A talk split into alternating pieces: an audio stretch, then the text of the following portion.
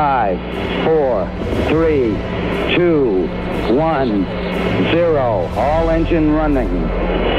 It's one small step for man. It's alive. I'm a beautiful butterfly! This is called gravity. Fala, ouvintes do Quarto Podcast, tudo bom com vocês? Estamos começando mais um ano, 2022 vai ser um ano muito massa para todo mundo. E como estamos de férias, né? Eu aqui tô na, nas Maldivas, Luciano tá no Goiuxim, Felipe tá em São Januário, né? Estão aproveitando as férias. Vamos começar o ano aí com um episódio de retrospectiva aí, as 21 a mais do Quarto Podcast. Então, só o puro suco dos melhores momentos de, dos episódios que a gente lançou em 2021. Espero que gostem, aproveitem. Não esqueçam de nos seguir nas redes sociais, deixar sua sugestão lá, mandar uma mensagem, desejar feliz ano novo e tudo mais. Se, se gostarem do episódio, compartilhem, mandem pra galera. Olha, um episódio massa, galera, gente boa, vai dar aquela fortalecida. E feliz ano novo para todo mundo, beijo no coração de todos. Até!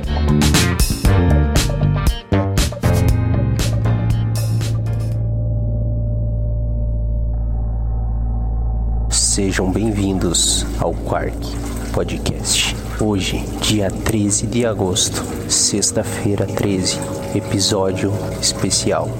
Reza a lenda que na noite do dia 13 da sexta-feira, espíritos acordam e vagueiam pelas ruas da cidade, assombram todos os cantos e procuram suas vítimas.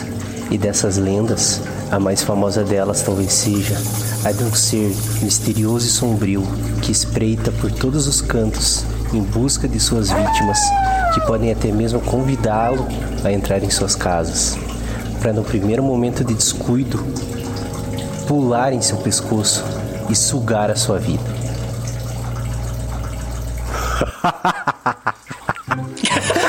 ah, ficou horrível, vamos lá. É, bo... começa aí, começa aí já. Agora começa aí, Não, agora é o podcast. Eu só... Ai, ai. Vai, vamos lá, isso aí. Tá, bola rolando no estádio Mané Garrincha.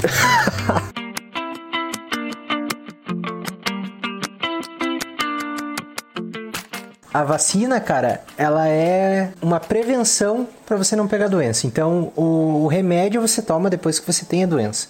O soro, ele é um composto feito com anticorpos para alguma coisa, seja para doença ou para um veneno. Então, quando você leva uma picada de cobra, você usa o soro que contém anticorpos que geralmente vem de cavalo, é produzido em cavalos. Esse anticorpo e ele é colocado no seu organismo para combater essa toxina, por exemplo. Já a vacina, ela serve antes de você ter o contato com a doença. Então, você usa o patógeno, que é o causador dessa doença. A vacina é feita geralmente com esse patógeno atenuado, enfraquecido. Ele é colocado no seu corpo, então por ele estar enfraquecido, ele não tem a capacidade de causar a doença no seu organismo. Mas ainda assim, ele é o patógeno, ele é o causador. Então o teu corpo vai olhar aquilo lá e vai falar: Meu Deus, estou sendo atacado, e vai. Viu, antes, antes, antes de você seguir, Ah, o que, que é essa atenuação? Por que, que é chamado de atenuado? Então, atenuado é, é um enfraquecido, porque assim, no caso de vírus, por exemplo, a gente não pode falar um vírus morto, porque até uma curiosidade legal, existem várias controvérsias na biologia de que esse vírus é um ser vivo, porque ele não segue padrão de ciclo de vida que outros seres vivos seguem. Ele é basicamente um pedaço de material genético que em algum momento por alguma cagada escapou da célula e ele é um material genético envolvido numa proteína. Só. Isso é um vírus. É um pedacinho de, de DNA ou RNA numa cápsulazinha. Então ele não é bem um ser vivo. Ele não tem a capacidade também de se reproduzir sem usar o, o material genético de outro ser vivo. Então a gente não diz que é feito com um vírus morto, porque não dá para matar alguma coisa que não, teoricamente não é viva. Então é um vírus atenuado, um vírus inativado que fala. Ou então, a, se for no caso uma bactéria, existe todo um processo de enfraquecimento dela, que ela ainda é reconhecida como uma bactéria pelo corpo, mas ela não não está ativa, não tem a capacidade de, de te infectar. Então, esse. Eu não sei se eu respondi, o, ficou claro, deu para dar uma entendida. Sim, senhor. É um vírus que é uma borboleta sem asa, é um mosquito sem asa. Ele tá. A única coisa que ele faz, ele não consegue fazer. Isso. Mais. O mosquito ainda pica, né? Mas a borboleta, A coitada. borboleta salvou. É, então a borboleta sem asa. O. É um avião sem asa, uma fogueira sem brasa, né? Enfim, então a É o vacina Deft é. sem o punk. Hã? É o Deft sem o punk. Enfim, a, esse, então a vacina é um composto feito com esse patógeno, que, que é o, o vírus, a bactéria, o causador da doença, é atenuado, que é colocado no teu corpo, o nosso corpo olha e fala, ô louco, tem, tô sendo atacado. Aí ele entende, ele aprende, ele cria anticorpos para combater aquele esse patógeno atenuado e ele fica com essa memória no sistema imune. Então a gente aprende a combater aquele patógeno. Aí, quando a gente entrar em contato com o patógeno na natureza, assim, sem estar atenuado em, a todo vapor, quando ele entrar a tentar infectar nosso corpo, a gente vai ter uma resposta imune muito mais rápida, porque a gente não vai precisar aprender a combater aquele patógeno, porque a gente já sabe. Então a nossa resposta imune é muito mais rápida e não dá tempo de a gente desenvolver a doença e a gente fica safe, tranquilo, sossegado. Mas por quanto tempo? Então, isso aí aí que, que existem as pesquisas, né? Porque pode ser que a gente tenha uma imunidade, uma imunidade o resto da vida, pode ser que a gente tenha que reforçar ela ao longo da vida. Então, com estudos a longo prazo, a gente vai entender por quanto tempo a gente está imunizado. Mas que nem no caso da, da, da vacina da gripe, que a gente tem que tomar todo ano, é porque a vacina da gripe também sofre muitas mutações, então basicamente todo ano é um, entre aspas, um vírus novo. Então a vacina tem que ficar se atualizando para continuar imunizando contra essa, esse vírus. Eu encontrei isso, cara. Tinha no Instagram uma, uma dessas influencers aí. Eu perdi esse vídeo, infelizmente, mas eu juro pra vocês, cara. Ela tava falando que ela tomou um medicamento homeopático pra Covid. E como, qual que era o princípio ativo? Era saliva, catarro de pessoas infectadas. Ah, Então, se- é, porque que semelhante nojo, cura velho. semelhante. Entendeu? Então os caras pegaram um catarro de gente com Covid, diluíram milhares de vezes em água e aí estão vendendo como remédio, cara. Eu tava esperando Aí, assim- um melzinho com um alho, sei É, lá. um, sei lá, Porra. casca de árvore, qualquer coisa. É até melhor. Ó, se você não diluir a casca. Cara, se você não diluir casca de árvore, ela vai fazer efeito. Agora, se você diluir, foda-se, você tá pagando por água. E, e- e aí que tá o perigo, cara. Imagina você desesperado. Você tá doente, tua, tua mãe tá doente e tá é, pronto pra ser entubado. Você vai lá, se é que isso é possível, né? Você tira ela do hospital. Não, mãe, eu achei esse medicamento, sei que você tá sem ar, mas o cara me falou que é certeza que vai funcionar. Aí você trata tua Aguinha mãe com catarro. Aguinha com catarro, exatamente. Ca- pior, nem tem catarro. Não tem. Não Pior, tem, nem cara. tem catarro.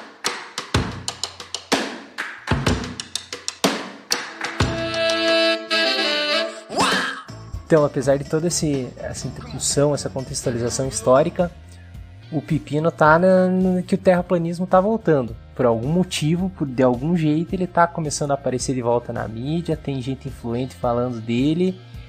E aí, é, é- esse, esse é o ponto delicado. É, Então, o que, o que a gente observa, eu acho que foi o Fefe que falou, que a gente vê que a galera tá começando a ignorar o que já se tinha como certeza, né? Então, a ciência tinha determinado aquilo ali e a galera começou a criticar e é, tentar ver com outros olhos e tratar aquilo ali como se fosse conspiração, né? Então, isso daí vai... Porque, cara, para você construir uma coisa, você tem que é, além de você ter um método, uma técnica para você provar aquilo, você tem que considerar conhecimentos passados. Então, digamos que eu tenho que é, colocar um sapato no pé. Imagine, eu, eu tenho que colocar primeiro o sapato ou colocar a meia. Eu sei naturalmente que eu tenho que colocar a meia depois colocar o sapato, certo? Então, isso daí já é um conhecimento que eu tenho antepassado, que é um conhecimento acumulado que eu não preciso é, rever para eu estar fazendo isso todo dia. Então, basicamente, o que, a- a- o que acontece, que as conspirações estão fazendo, é pegar esse, a- esse conhecimento acumulado que você já tem certeza, já, já tem comprovações, tem método para comprovar isso, e acabar fazendo com que é, as pessoas é, desconsiderem isso e levem para uma conspiração. E a conspiração, basicamente, ela não tem como você provar. Né? Eles jogam lá o governo é responsável por isso daqui, ele está te escondendo isso daqui. Mas me diga como que você vai provar isso daí. Então esqueça teu conhecimento passado, mas acredite que isso daqui é uma conspiração, mas eu não vou te provar nada, porque eu não tenho como provar. Só acredite. Entendeu? É basicamente isso daí que, que é o foco do ressurgimento. É as conspirações desgraçadas. e essa e essa ideia conspirativa, assim, essa questão de ter algo maior por trás de tudo, é interessante, é uma coisa curiosa que, que atrai a atenção mesmo. E, e dessa e eu acho que a, a questão da internet contribui demais para isso porque você é muito mais fácil você encontrar a questão até a questão da bolha social que redes sociais criam. É mais fácil você encontrar pessoas que pensam igual a você. Então às vezes uma ideia absurda que cresceu lá numa cidadezinha não sei da onde que talvez fosse morrer lá mesmo acaba se espalhando com a ajuda da internet. Igual o, o Neil deGrasse falou numa entrevista que ele, que ele deu pro Bial, que ele disse que na época dele era muito mais difícil você absorver e encontrar conhecimento, ele tinha que ir numa biblioteca, ele tinha que pegar enciclopédias, tinha que pegar atlas e tinha que ler aquilo lá. E hoje em dia você tem tudo numa tela no teu alcance, mas um contraponto disso é que na, ele nunca ia encontrar um capítulo numa enciclopédia que fosse as ideias da Terra plana. E até, usando as palavras dele, disse que isso não aconteceria porque essas enciclopédias tinham sido escritas por pessoas inteligentes.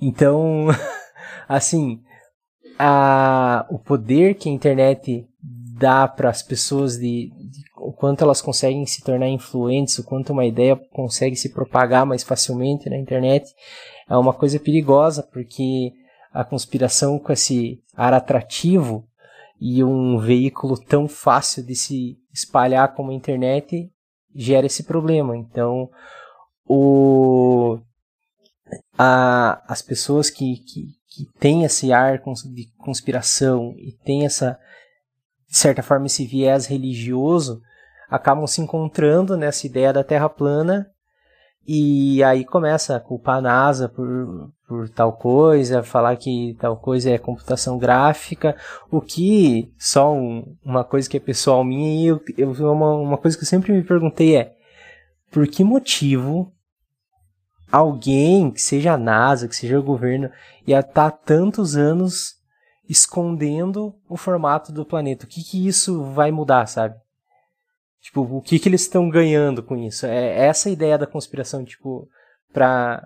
Pelo menos para mim é uma coisa meio idiota, assim, porque os caras estão escondendo isso porque se a gente descobrir que a Terra é plana, sei lá, o que, que vai acontecer, sabe? É, a, a pergunta é, é, bem essa, né? Tipo, por que é, mentir e o que, que eles ganham com isso, né? Se você pergunta assim, até se, se você for assistir a entrevista do Xandão lá no, no Flow Podcast, o cara vai falar: Ah, porque a NASA lucra. Ela, mas ela lucra como? Essa questão de, da NASA, tudo que o Xandão fala, né? Eu faço brincadeiras na minha live falando a respeito da NASA, por exemplo, falo que é uma fraude, porque é uma fraude, é propaganda.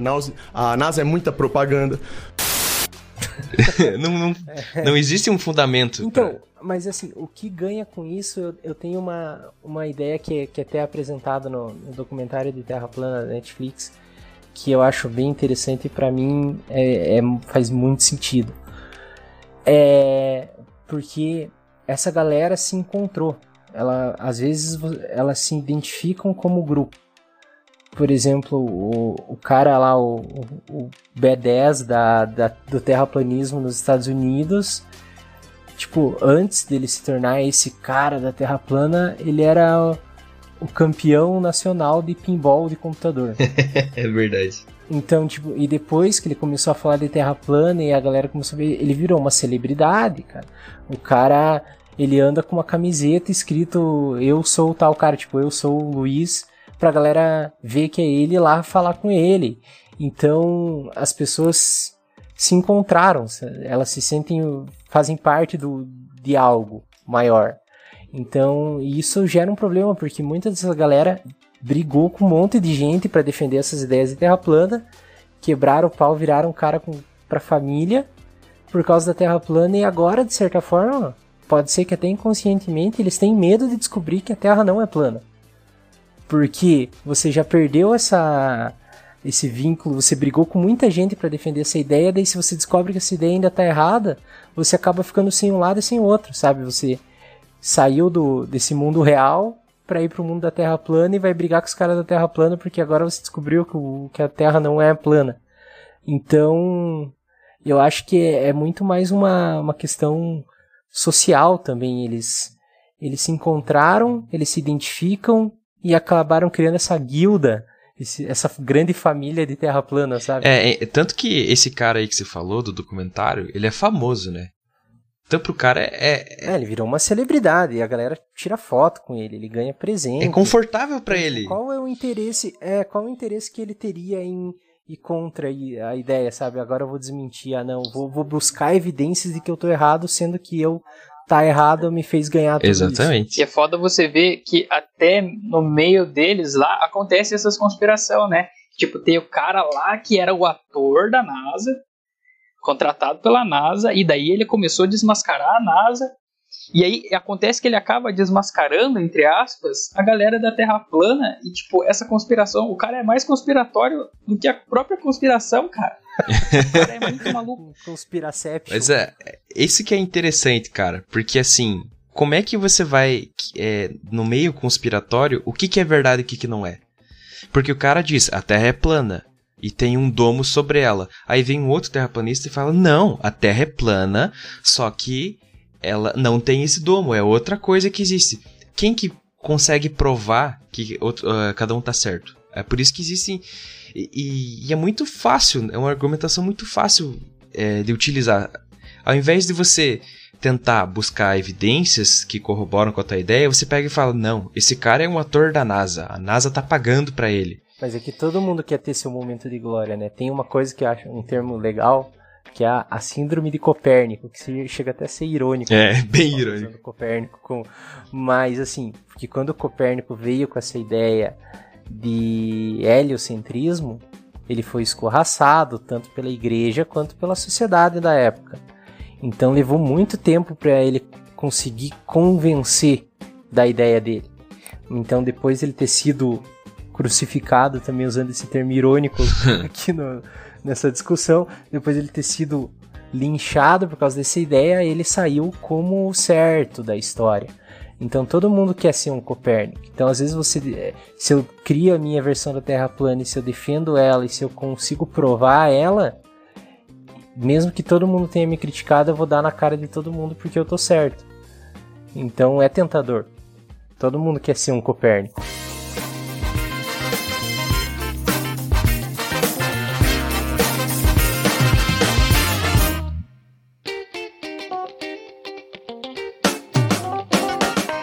Já que nós estamos nessa, eu peguei num site aí um texto sobre coach quântico, que eu não vou falar qual site que é pra não dar credibilidade. Wikipedia. Não, é um site de um coach mesmo. Ah não, cara, o Wikipedia é mais confiável do que essas porra aí, E velho. assim, o cara fala, ó, coaching é uma metodologia que tem por objetivo promover a performance de uma pessoa ou grupo de pessoas, beleza. Já quântico é um termo que diz respeito a uma teoria que acredita que todos os seres humanos são compostos por energia. O que, que você me diz aí, físico, dessa definição de quântico? Tá errado. A parte do coach tá certo. Eu lembro de ter lido isso aí. Não sei se você Ah, mandou pra gente antes do. Meio que foda-se, a parte do A coach parte também. do coach tá totalmente certo, mas a do quântico tá totalmente errado. Porque ele já joga pra parte ah, espiritual ali, parte do, do- do emocional, e não tem ligação nenhuma. Então, é, e esse liquidificador de, de merda ainda respinga na biologia, né? Porque. Reprogramação o- do DNA. né, Não só isso, eu vi também que era num, num site de outro coach que falava sobre a física quântica e métodos epigenéticos para melhorar a sua vida. Então são termos, eles pegam de, de todas as áreas da ciência para tentar lucrar em cima, né, cara? Porque esse termo epigenético que eu vi em várias palestras de, de coaches quânticos não tem nada a ver, cara. É, São mecanismos, são fatores que, que mudam o fenótipo do, do animal, mas sem mudar o DNA, sabe? Então é são questão de coisas de partes de, dos DNA que são inibidas e não se expressam. E assim, o mais absurdo é que, tipo, você vai reprogramar o seu DNA para obter sucesso. Primeiro que, assim, não tem como você reprogramar o teu DNA de maneira alguma, assim, não é... Um, apesar de, de, de parecer um código, é um código genético, a gente consegue ter algumas algumas mudanças que podem ser feitas no DNA, mas não é uma mudança no teu DNA que vai fazer você ter sucesso na tua vida, vai fazer você teus investimentos darem certo, você ganhar uma promoção no emprego. Aí a gente vê uma coisa que é comum a todos os coaches quânticos, né? Que eles o foco principal é de fazer você, eles sempre começam, né, isso daí com propósito, é, com o, o intuito de mostrar o teu propósito nesse plano. Que, qual que é o, o sentido da vida nesse plano? Cara, se a gente for olhar por um lado científico, a gente está aqui só vivendo. Né? A gente não tem uma missão especial para cumprir aqui nesse plano, como chama. Cara, o sentido da, da vida é cinco linhas, três linhas, velho. Que é o sentido que o DNA é codificado. Isso é uma piada da biologia. Essa eu não tinha pegado, mas agora eu tô sabendo. É, isso aí. Obrigado por explicar. É porque tem uma ponta do DNA é cinco linhas, a outra ponta é três linhas. E daí a, a transcrição do DNA é feita do cinco linhas por três linhas. Isso é só um. Só queria me aparecer agora. Obrigado. Então agora a gente já sabe que a vida tem um sentido. Sente dores na coluna? Já foi em vários médicos e nunca resolveu esse problema? Então você precisa conhecer o colchão quântico alinhador de elétrons. Baseado na física quântica, o colchão utiliza uma tecnologia inovadora que a ciência escondeu de você por muitos anos. O colchão é feito com metais nobres como titânio e paládio, que ajuda a drenar o cansaço do seu dia a dia. A energia do colchão entra em contato com a região da dor e altera a vibração dos seus elétrons para que você não sinta mais dor. Adquira já o seu e livre-se das dores para sempre. Colchão quântico. É igual a um colchão normal, mas nós cobramos o dobro do preço tem algumas vantagens desse reposicionamento. O principal deles é o fato de trabalhar com um produto que já está aí aprovado, né, pelas agências reguladoras, que já mostraram ser seguros aí para a saúde humana. Então essa é a vantagem e também o tempo, né? É, você precisa de um remédio para ontem, né? Só que é importante mencionar para comprovar o valor né, diante de qualquer doença, esses remédios, mesmo que reposicionados aí, eles precisam passar por aqueles estudos que a gente viu lá atrás, que são os estudos randomizados, duplo cego, controlado, que é das fases 2 e 3 ali né? Que, que é a parte que pega para ver realmente a efetividade. É isso eu até queria perguntar se já puxando para a realidade mesmo do que aconteceu o o quão confiável é esse tipo de metadata se tipo começa a usar aplicar o tal país começou a aplicar lá outro começou a aplicar aqui outro tentou usar lá e você tentar agrupar isso sem ter um controle de uma situação mais controlada. Isso ainda assim é confiável para você diz em relação à pesquisa científica? É no sentido do, do medicamento em si sabe? Tipo por exemplo não lembro qual dos medicamentos que foram, foi, é ou foi usado para tratar para o tratamento da, da Covid-19, eles começaram a, a fazer experimentos na Itália, em outro lugar, em outro uhum. hospital ali, outro hospital lá. E... Sem nenhum embasamento metodológico, não, sem é, nenhum, nenhum delineamento. Talvez isso, é, sem um controle, sem um padrão, sabe? Para você ter a confiabilidade dos resultados. É aí que aconteceu as, as Uh, aí que aconteceu, aí é, que deixa eu chamar uma palavra, é, uma palavra que não seja tão, né, aí que aconteceu as, as caquinhas das, né, dos, não, das, das divulgações científicas, Jogou né? no ventilador daí. Isso mesmo. Então, assim, no caso do Covid, né, vamos, vamos entrar para o caso do Covid, né, então tudo isso, ele aconteceu com uma intensidade a partir de fevereiro, março do, do ano passado, né, de 2020. Então, diversos especialistas ali, eles notaram a gravidade né, do Covid e houve uma corrida imensa para conferir se algum produto farmacêutico, né, que já estava aprovado ali, poderia servir como uma solução. Daí que surgiram, foi assim que surgiu a história da hidroxicloroquina, da azitromicina, da ivermectina e de tantas outras candidatas que entraram nessa história da pandemia, né, como potencial tratamento para Covid, né? Porém, esses, esses produtos, eles entraram nesse reposicionamento de, de fármacos lá no início do ano passado, quando né, estava se procurando fármaco é, é, desesperadamente. Só que até hoje, uma coisa que é bem importante ressaltar, até hoje não existe comprovação científica de sua eficácia não existe, né? Então, é, o, que que é, eu vou eu vou pontuar dois, dois que são os mais usados aí, falados e que é a hidroxicloroquina e a ivermectina, né? Então, assim, por exemplo, o que que aconteceu com a, é, com a hidroxicloroquina? A hidroxicloroquina, ela já tem no mercado.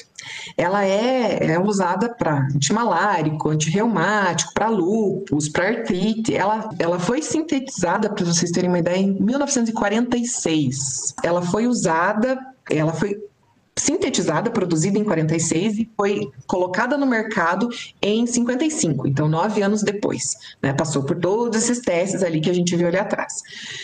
Só que a hidroxicloroquina, é, ele começou a ser explorado contra a Covid, que foi feita a relocação de medicamento aí, e daí opa, ele foi um possível candidato. Daí o que, que aconteceu? Foram, foram pesquisar isso.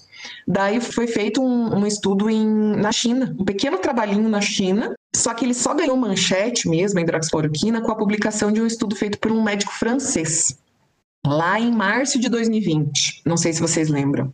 Ah, o, o, o famoso Didier Raul, né? Esse mesmo, esse mesmo, esse próprio. Então, assim, é, o que, que aconteceu naquela época? Foi o que você comentou ali de, de as pessoas começaram a testar, testar, testar, sem muito delineamento, querendo resultado, querendo resultado positivo, e daí, né, foi feito... Bagunçou tudo. Bagunçou tudo. Então, o que, que, o que, que esse cara fez? O que, que esse médico francês fez? Ele foi lá, testou em março de 2020, fez uma pesquisa com 36 pacientes e afirmou que esse remédio, né, que é a hidroxicloroquina, é, que é usado para malária e lúpus, ele diminuía a mesma carga do Covid no organismo. Nossa, isso daí foi um boom, né? Meu Deus, uma, um, um, vírus que está matando todo mundo, foi uma esperança, assim, cientistas Lógico. ficaram, né? É, tanto que é, o presidente, a, a, na época, o presidente dos Estados Unidos, Donald Trump, ele deu uma. Ele falou que deveria ser colocado esse medicamento no. Na, deveria ser usado esse medicamento na hora que as pessoas estavam morrendo. Na época, o, também o, o, nosso atual presidente Jair Bolsonaro também é, abraçou essa ideia, acreditou nisso e, e falou né, a respeito da hidroxicloroquina. Mas, o mas é, me parece muito é, precipitado isso, um, um N amostral de 32 pessoas. Me Justamente. parece muito pouco agora, agora que eu, que eu entendo ainda mais sobre a, todo esse processo de segurança e teste de um medicamento. Parece que 32 pessoas é uma coisa que, que não traz uma detalhe, confiança. O detalhe é que assim, esse médico francês, ele em janeiro, agora de, de, de, de 2021, ele fez uma carta se retratando que ele não tinha colocado algumas pessoas no trabalho. Entendeu? Agora, em janeiro, ele, ele admitiu numa carta que ele tinha excluído alguns voluntários é, no teve, resultado da pesquisa. Ele foi tendencioso, então, ele, né? ele teve um viés, ele teve um viés. Então, assim, pra, é, daí, no final do, do fritar dos ovos ali, né, para avaliar os dados, eh, os, todos os dados completos dessa pesquisa desse, desse médico francês, com, os, com todos os participantes que vão ficar fora, o resultado da hidroxicloroquina era negativo. Não houve redução da mortalidade. Uhum. Só que isso daí, Sim. olha quanto tempo demorou e olha quanto E, e também ali, a, a, já né? o, o, problema de, desse tipo de história é que já tava, com perdão da expressão, a cagada já tava feita, né? Porque, como teve um episódio Justamente. que a gente comentou, por exemplo, daquele estudo falacioso que falava que vacinas causavam autismo, né? O cara foi, a licença da médica dele foi caçada, o estudo foi retirado e tudo. Só que aí ele já tinha espalhado a ideia, né? E hoje Até tem muita hoje gente... é usada. É... é... Já foi pra internet. Então, apesar de, de dele se retratar, geralmente a retratação tem muito menos divulgação do que o a, a mentira no caso, né? Então, é. assim, o alcance do, do artigo desse do, do médico francês aí foi muito maior, por exemplo, do que a retratação dele. Tem gente que só viu o artigo e não viu a retratação. Não viu é. a. Então, isso que complica essa, a história, né? E acho que não foi muito diferente disso o caso da ivermectina também, que o, art, o. Na verdade, foi um pouco de erro de interpretação. Talvez isso é uma coisa que eu. Eu sempre que eu tenho oportunidade, eu falo que o, a alfabetização científica de, de, deveria vir lá da escola para se alguém não quiser cursar uma faculdade pelo menos já tenha uma certa noção do, de como buscar uma informação porque foi um estudo de um teste in vitro com a ivermectina com doses altíssimas que mostrou que ela talvez pudesse ter uma eficácia contra o coronavírus, mas assim, era uma coisa, um teste in vitro. É, já foi comentado aqui a diferença absurda do teste in vitro para o teste em vivo, né? Então, é, eu acho que é aí que, que começa a misturar as histórias e surgiu umas mentiras e coisas do tipo. Isso mesmo. Porque, assim, é até compreensível, né? Assim, no início ali, na parte, no momento inicial da pandemia, surgiu esse trabalho, às vezes os médicos, eles estavam buscando no escuro alguma coisa, algum medicamento para lidar com aquela uhum. doença, porque as pessoas estavam morrendo, eles não sabiam o que dar. Sim. Né? Então, ali no começo, é, é, é compreensível. Né? Mas a partir ali de junho, julho, começou a, a, ser publicado, porque daí todo mundo foi estudar, né? Todos, né, os cientistas foram para a bancada, foram estudar a respeito de, desse medicamento, da, hidrox, da hidroxicloroquina. Só que daí depois surgiu muitos trabalhos muito mais robustos, né, a respeito desse tema, que realmente mostravam que o medicamento hidroxicloroquina não funcionava em qualquer estágio da doença. Seja no início, seja como profilaxia, seja nos casos mais leves, seja nos casos mais graves, ele não funcionava. Né? Então, atualmente, até, até é engraçado essa parte da, da hidroxicloroquina em, em outros países, assim, ele já é como um assunto superado. Né? Ainda aqui no Brasil, infelizmente, no Brasil, os países mais subdesenvolvidos ainda ele está ainda em pauta, né? Índia, Costa, ainda estão, é. ainda Filipinas, eles ainda, ainda falam alguma coisa.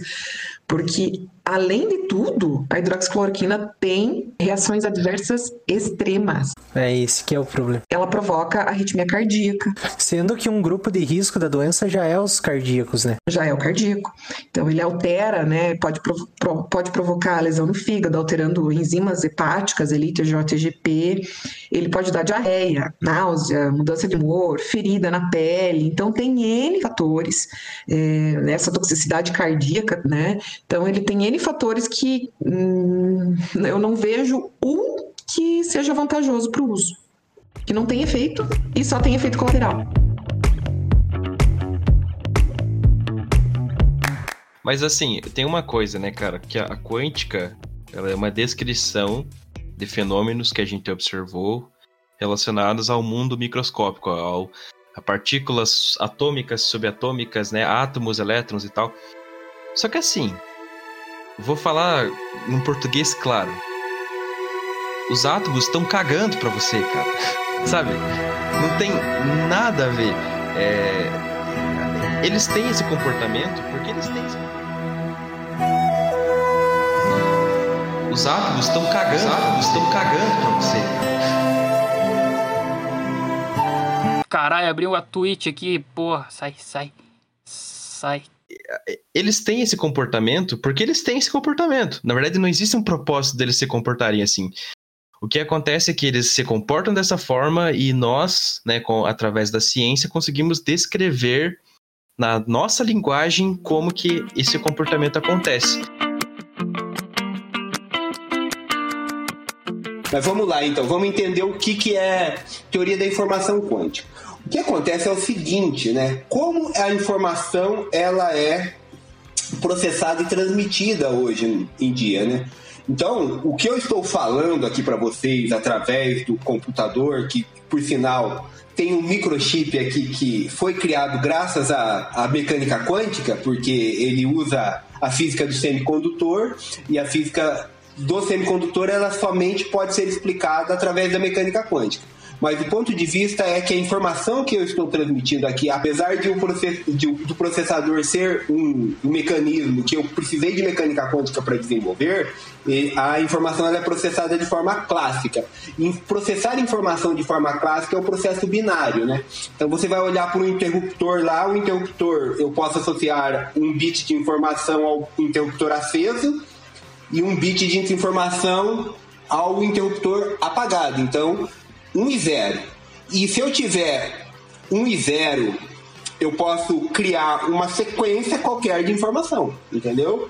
Então, colocando uma sequência de informação de zeros e uns, eu consigo mandar informação. E é isso que nós estamos fazendo agora, né? Então, quando eu falo aqui, a lapela do meu microfone, ela induz uma corrente elétrica aí, e essa, esse sinal elétrico ele é convertido em um sinal digital, né?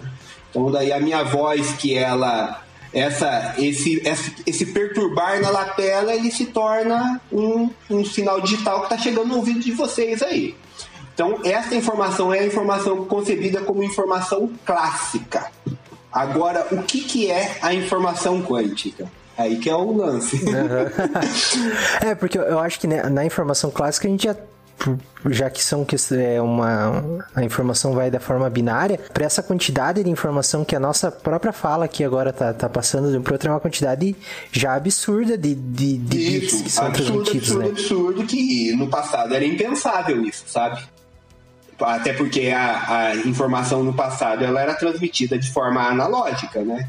Você tinha um, uma ferramenta né, que você transmitia frequências e, essas frequ... e a, o receptor ele modulava né, ou por amplitude ou por frequência e aí decodificava a informação. Mas o processo aqui é que nós temos um, um mecanismo intermediário que é o microprocessador que vai converter essa informação do analógico para o digital.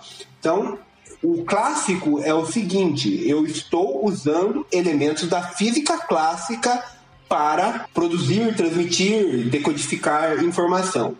Agora, a informação quântica é o seguinte: ela nasce no sentido de que eu posso usar elementos da mecânica quântica para proteger o meu sistema. Ou ainda, eu posso criar um, um sistema de transmissão de informação totalmente quântico.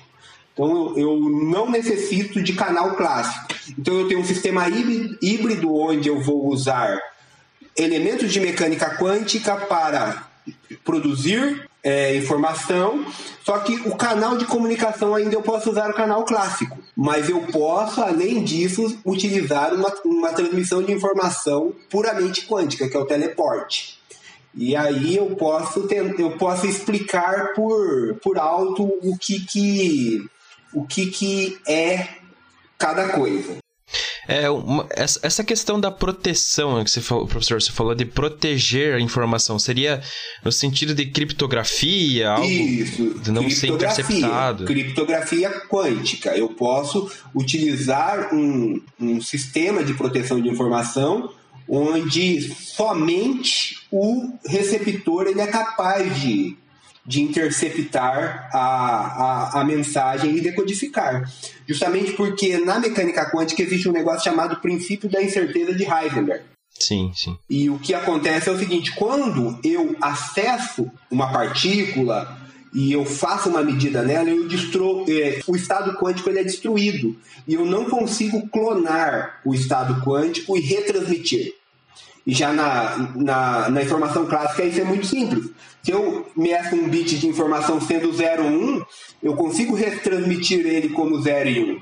Mas na informação quântica isso é impossível, porque uma medida destrói, a medida destrói o estado enviado. Então, eu consigo a proteção total da informação. É interessante frisar que tanto evolução quanto, quanto seleção natural é um, é um nome que a gente deu para um fenômeno que acontece, você acreditando ou não, você entendendo ou não. É um fenômeno que está ocorrendo, sempre ocorreu e vai continuar ocorrendo. Que é essa questão de, da mudança que ocorre dentro de uma espécie.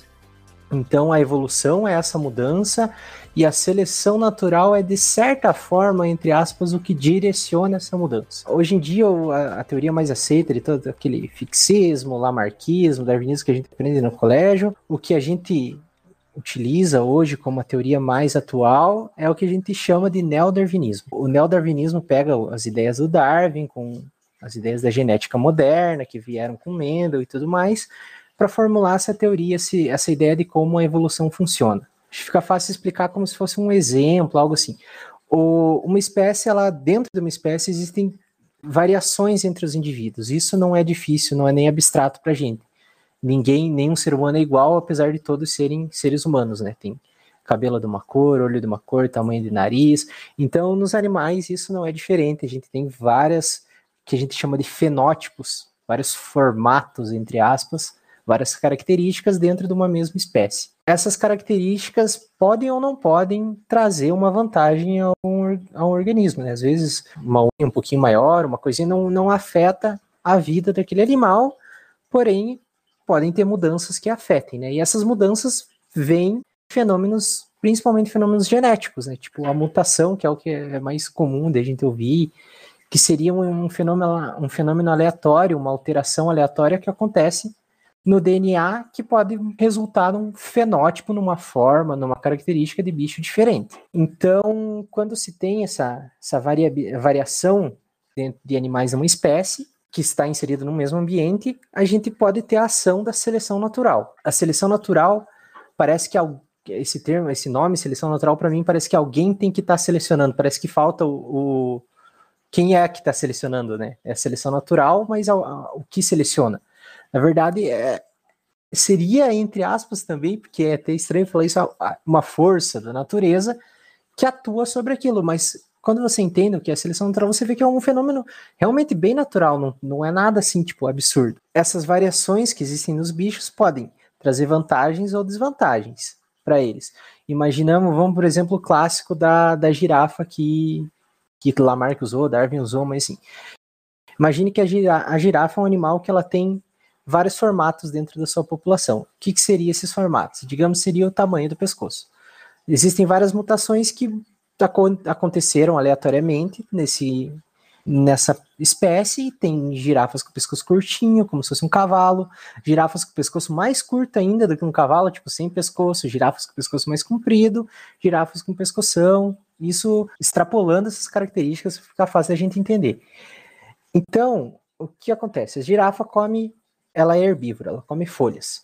Só que elas comem folhas que estão no chão, por exemplo. Porque é que elas alcançam e tá fácil. Todas as girafas alcançam as folhas que estão no chão.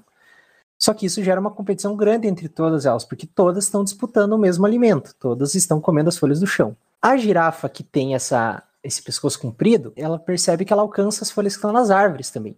E nenhum outro, nenhum outro fenótipo, nenhuma outra variação dentro da, da população de girafas consegue alcançar as folhas altas, só as que têm pescoço comprido.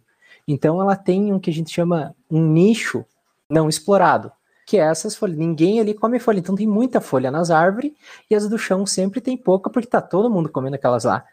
Então ela começa a comer as folhas que estão nas árvores, e isso traz uma vantagem, ela ter mais energia, ela, ou ela consegue ter mais alimento para gerar energia, ou ela gasta menos energia disputando o alimento que está no solo, e isso traz uma vantagem para ela sobre todas as outras. E isso pode acarretar num sucesso reprodutivo maior, porque ela come, ela fica mais forte, ela pode ganhar uma disputa por uma fêmea, ou enquanto os outros estão morrendo de fome, ela está viva para se reproduzir, e ela tem mais filhotes que os outros formatos. Então ela tem, ao longo das gerações, cada vez tendo mais girafa pescoçuda, porque elas estão se reproduzindo mais que os outros formatos de girafa, até que a população inteira tenha pescoço comprido.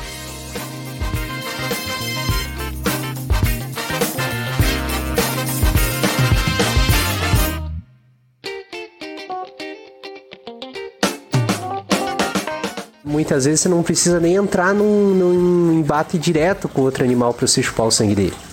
Então você tem acesso a uma fonte boa de nutrientes sem precisar se arriscar tanto, porque a gente pode comentar disso, mas todos os animais hematófagos têm adaptações para hematofagia e entre elas tem anticoagulante, tem até anestésicos para outro animal, às vezes nem sente que está sendo comido. Mas se, se ele não vai correr tanto risco assim, por que, que o mosquito o pernilongo filho uma puta ele. Ele fica se mostrando pra gente que tá ali, ó, vou chupar teu sangue.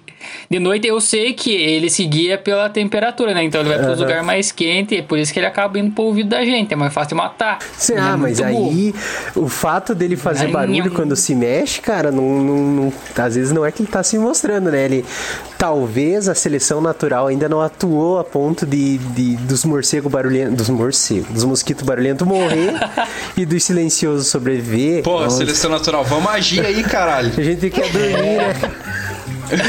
Passou da hora Passou já, da né? hora. Chupe, mas deixa eu dormir, né?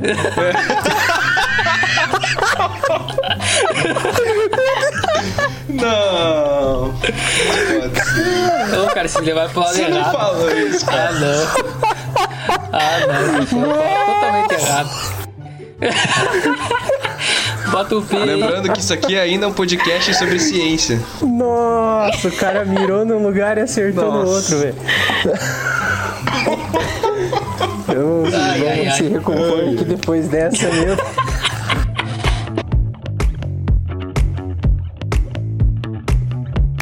Então, ali ao longo do tempo, nessa trajetória aí pré-física moderna, digamos assim, a gente só conseguia observar ah, as coisas e teorizar com base nesses, nesses estudos aí do, dos filósofos e, e cientistas como Galileu, Kant e Kepler, tá? Mas aí ao longo do século XX, o século XX foi o Big Bang das ideias para você explicar o, como que funciona o universo. Porque aí, a partir do, do de 1900 ali, as ideias da física já começavam a, a tentar entender um pouco melhor. E aí as tecnologias também, devido aos estudos na, na parte da mecânica quântica, né? As tecnologias já passaram a evoluir um pouco melhor ali a partir do século XX, ali em 1900. Então, durante ali o início, ainda se acreditava que o universo era estático e eterno e o nosso universo eh, seria restrito somente na Via Láctea. Então, eles já tinham observado a Via Láctea, mas não conseguiam observar nada além disso. Então, o poder de, de ampliação, digamos assim, do- dos, dos instrumentos ópticos para se observar além da, da Via Láctea não existiam. tá? Então, ali até o início do, do século XX era mais ou menos isso que a gente tinha. E aí, dando sequência, é, ali em meio de 1925, um cara chamado Percival Lowell e o Vesto Slipher, eles acabaram é, estudando e observando a, a composição da, de Só um 45 pare... eu gosto, eu gosto do Lulu porque ele é sempre muito histórico, né, cara? Ele Aham. sempre traz uns dados, assim, um contexto, ah, é eu muito já, massa. já chego tocando zaralho e falo que. É, É que- É exatamente. que eu acho que a gente começa a entender como que eles pensaram nisso se a gente pega do contexto histórico, tá ligado? Não, o cara é muito Ah, professor. Não, o cara muito é, professor. é Me outro nível. desculpe. É um elogio, cara. Me obrigado, obrigado. Tá, e agora voltando aqui, os caras lá, o Percival Lowell. Pera aí. O Percival Lowell e o Vest Slipher, eles é, estudaram a composição de 45 nebulosas. Tá? Nessa, nessa análise que eles fizeram ali, observando, né? Nebulosas, para quem não sabe, a nebulosa é porque eu não sabia o que que era nebulosa. Eu tenho. A gente, apesar de pensar que físico tem uma matéria, uma disciplina específica para astronomia durante a graduação, a gente tem a optativa, mas eu acabei não fazendo essa optativa.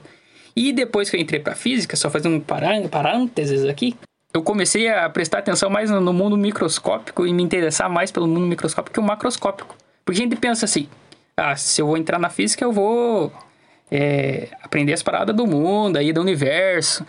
E você acaba vendo que talvez você tenha atração por outras coisas que podem ser mais interessantes. Então, eu acho que foi meio isso que aconteceu comigo na, na graduação. Pode crer. Muito bom. Tá bom. Então a nebulosa, a nebulosa é conhecida como nébula também. É uma nuvem interestelar de poeira que é composta de hidrogênio e hélio e gases ionizados, tá? Então, para quem não sabe, então, como ela possui essas propriedades, ela é capaz de emitir aí é, é luz, né, ondas eletromagnéticas, e com essas ondas eletromagnéticas eles conseguiram analisar essas 45 nebulosas. E nessa observação deles, eles acabaram é, verificando, né, que essas nebulosas elas estavam rotacionando, rotacionando, né, irmão? que essas nebulosas elas estavam rotacionando E eles calcularam essa velocidade de rotação e também perceberam que ela estava se afastando. E agora eu pergunto para vocês se vocês só conseguem observar uma luz no céu. Como é que você sabe que essa luz está se afastando? Tempo! Ah, eu vou usar uma palavra bonita aqui que pode não ter nada a ver. Mas tem é alguma coisa daquele efeito Doppler lá? Efeito Doppler! Ah, mas eu sou muito físico, velho. Eu vou virar Rapaz, cambalhota. Eu não fazia ideia, eu não fazia ideia. Cara, então Ah, vamos lá. Eu eu achei que o Pepe ia saber que era o efeito Doppler e o Luiz não Ah, ia saber. não, já era. Me dê esse diploma de químico aí. É, Não, é, cara, puta eu sou um viu? fracasso, cara. Eu entendo de elétron, de átomo, de droga. Então, conte pra nós, Fefe, que que você já ouviu falar do efeito Doppler? Ai, cara, sinceramente eu já ouvi falar, mas eu não me lembro. Então eu vou contar pra você. Então, eu já ouvi o efeito Doppler. Já ouviu? Então você vai colocar na edição esse efeito Doppler aí. Vou, vou colocar. É, é igual quando passa. Não, o- conta! Calma, cara. Tá bom. Deixa eu criar Desculpa. expectativa Então, no cria, cria, cria. E no ouvinte também, né? Porque agora o Fefe tá fazendo o papel de ouvinte. É, isso Tá, aí. então, é, primeiramente, imagine que, ó, que nem eu falei. É, agora, imagine que a gente tá dentro do carro. Eu tô no, no motorista, o Fefe, como tava do lado direito, ele tá no passageiro. E o Luiz tá aqui atrás de mim, no passageiro também. Na cadeirinha, na cadeirinha, É, bem Bem bonito. bonito. Eu tô aqui Todos dentro do de carro, estamos aqui dentro do carro conversando. Beleza? Como, como eu tô falando com vocês e a onda sonora ela se propaga em três dimensões, então eu, fu- eu funciono como uma fonte pontual de, de, de, de som, de onda pro- se propagando, né? Sabe quando você joga a, a pedrinha lá no rio? E daí ela espalha aquela onda tudo igualzinha ao longo do, do riozinho? É isso que está acontecendo. Eu estou falando e a minha, as ondas sonoras que saem de mim, elas se espalham tri, tri, tri, tri- tridimensionalmente. Isso. Tridimensionalmente. Então, o que o Fefe escuta é a mesma coisa que o Luiz escuta, se não tiver nenhuma barreira, mas basicamente é isso que acontece. Certo? Então aqui, aqui nós dois, nós três no, no mesmo ambiente, tudo conversando, estamos recebendo as ondas que eu estou falando da mesma forma. Agora, nós, nós escutamos uma, uma ambulância vindo lá de trás e ela vem vindo em direção a gente. Ela passa, e daí quando ela passou, ela tem uma alteração da, do som, da, so, da sonorização dela. Eu não sei você, querido ouvinte, se você já passou por isso, de você estar dentro do carro, estar em algum lugar e passar uma ambulância, passar um carro buzinando, mas é aquele. Sabe, sabe quando passa aquele, aquele Celta rebaixado com o som torado de alto, assim? Que É. ele passa por você, você tá escutando a música normal. Quanto mais longe ele tá indo, mais devagar a música vai ficando. Ela vai fazendo aquele uau enquanto o carro tá indo. Bota o, bota o efeito aí.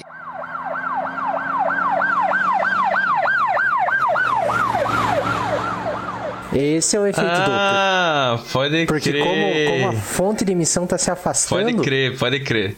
a distância, eu acho que entre a, a frequência da onda vai diminuindo, é isso, Luciano? É, ó, deixa eu te explicar aqui, ó. Imagina que eu tô me aproximando do carro, certo? Então, eu sou uma ambulância, eu tô me aproximando do carro. Pra mim, eu sou uma fonte pontual de, de onda sonora. Pra mim, tá saindo na mesma, da mesma forma. Só que como o carro tá se deslocando na mesma direção de propagação de uma das, das direções de propagação dessa onda, essa onda ela vai ser comprimida. Tá? Então, quando ela está vindo na direção da gente, a, a próxima onda, digamos assim, que vai ser produzida pelo carro, ela vai ser mais próxima da anterior. E aí isso daí reduz o comprimento de onda dessa onda. É, imagine assim, que você tá emitindo um sinal, tipo, eu tô emitindo ondas pro, pro carro que tá vindo. Quando, na verdade, eu tô indo em direção ao carro. Qu- quando eu emitir a onda 1, eu vou estar a uma distância do carro. Mas quando eu emitir a onda 2, eu já vou estar mais perto do carro do que eu tava antes.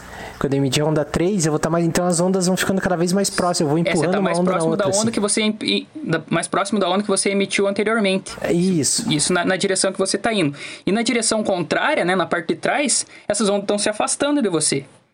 Por isso que elas têm um espaçamento maior. Elas demoram De uma- mais de uma- tempo. A distância entre uma e a outra vai ficando maior, né? Isso, ela vai, vai tendo um É distanciamento como se você estivesse jogando isso- milho no chão. A cada meio segundo você joga um milho no chão. Só que você começou a correr. E daí quando você está correndo, você ainda joga a cada meio segundo. Só que um milho vai estar mais distante que o outro. Porque você está correndo para trás. aí. Tipo, se afastando disso. E aí, por isso que acontece. Então, você tem uma compressão na frente, então essas ondas são mais próximas na frente e são mais afastadas atrás. Mas enfim, foi pelo efeito Doppler que os caras perceberam que as nebulosas estavam se afastando. Isso. Porque a onda se propaga como onda também, né? Ah, a onda. A luz se propaga como onda também, né? Isso aí. Então a gente sabe que a luz é uma onda eletromagnética, né? Então, como ela tem comportamento de onda, ela tem também esse comportamento do, do efeito Doppler, né? Então aqui, numa parte mais é, auditiva, a gente consegue perceber a onda mais aguda conforme o, a fonte sonora, né? Ela se aproxima e mais é, grave conforme ela se afasta. Então isso daí a gente tem um, uma diferença entre os dois. Então, fazendo uma comparação disso com a luz, o que, que aconteceria nessa, nesse caso? Então, a gente tem o espectro eletromagnético, ele é dividido lá, ele começa no, nos 400 nanômetros, mais ou menos, e ele vai até 700 de seu espectro visível. Então, a gente tem que o 400 nanômetros é aproximadamente ali no azul, né, no roxo, e ele termina lá no vermelho, nos 700 nanômetros. E se a gente fizer essa relação, essa comparação do, do com o, eletro, com o espectro eletromagnético, a gente tem que as ondas com frequência maior, com frequência maior não, com comprimento de onda maior, elas são vermelhas. E as que têm o comprimento de onda mais estreito, eles são azuis. Então, fazendo uma relação com a luz, ela teria então que ter uma coloração vermelha caso a, os corpos estivessem se afastando e uma coloração azul caso elas estivessem se aproximando. Né? E tanto que tem um exercício que a gente faz durante a graduação que é muito loucura, cara. Você tem que determinar qual era a velocidade que o cara tava baseado. Tipo, ele enxergou o farol vermelho, tava verde. E a gente tem que determinar qual que era a velocidade que ele tava pra... E saber o valor da multa que ele vai ganhar. é muita loucura, cara. Esse, esse exercício é gostoso de fazer. Se você já fez, e participou da, da graduação de física, mande pra nós. Vamos. Eu, eu- a primeira droga que eu separei pra vocês. Eita! Vai Ô, ter. louco, velho. Vai ter amostra grátis aqui, cara. Nesse momento tá chegando a amostra grátis aí na casa de cada momento um. biqueira. Mo- Momento biqueira. Momento biqueira foi. É. Então, assim, momento Polícia Federal Menu batendo. degustação. Menu degustação agora. Alô, polícia, se você estiver ouvindo, eu juro, não, não é apologia, cara. É, é, é ciência, conhecimento, tá bom? Quantos Eu gramas sou- você separou dessa primeira droga aí pra nós? Não posso falar, né? Porque. Enfim, é, a cocaína é um alcaloide. E o que, que é um alcaloide? Então, é um produto natural. Realmente fica difícil, não, não é interessante eu ficar falando, ah, tem isso e aquilo, porque é um áudio, a gente não, não tem como mostrar as imagens das moléculas, né? Quem sabe rola um conteúdo complementar sobre isso. Mas voltando, a cocaína ela é, uma, é um alcaloide, os alcaloides são compostos conhecidos, é, na sua estrutura eles têm nitrogênio. E eu não sei se os meus queridos colegas de podcast lembram, ou se quem está ouvindo lembra lá do ensino médio, ou se ainda está no ensino médio, lembra de química orgânica.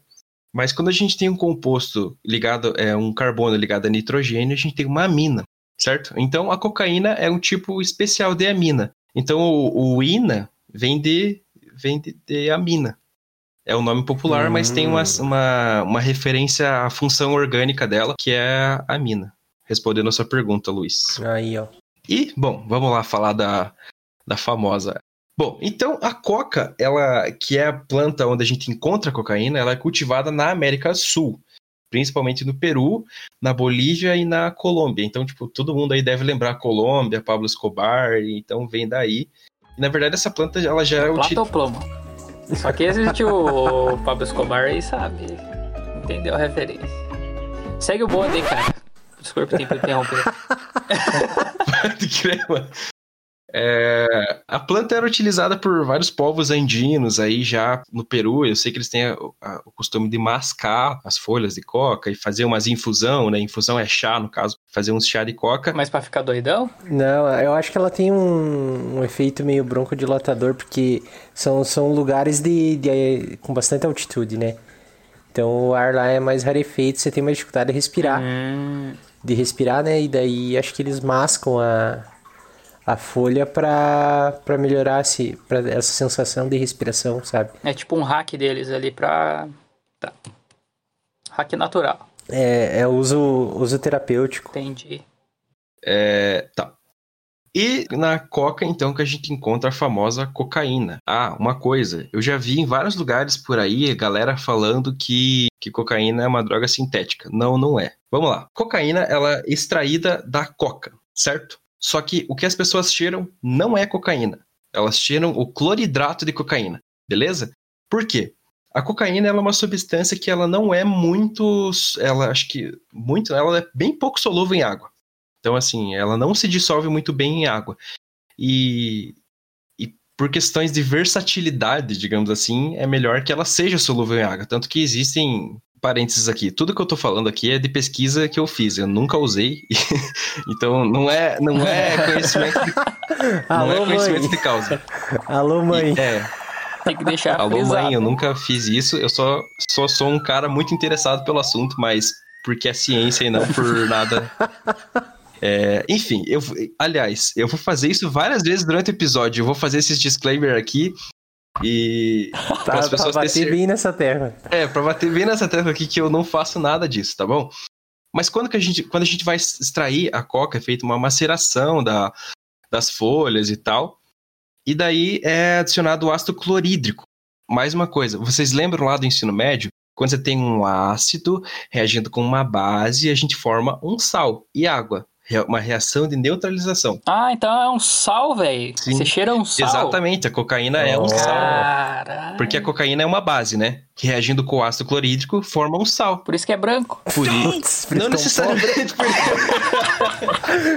Desculpe, desculpe. Eu sei que isso foi burro demais. Só pra não perder a piada. É, é porque por isso que dá glaucoma, né?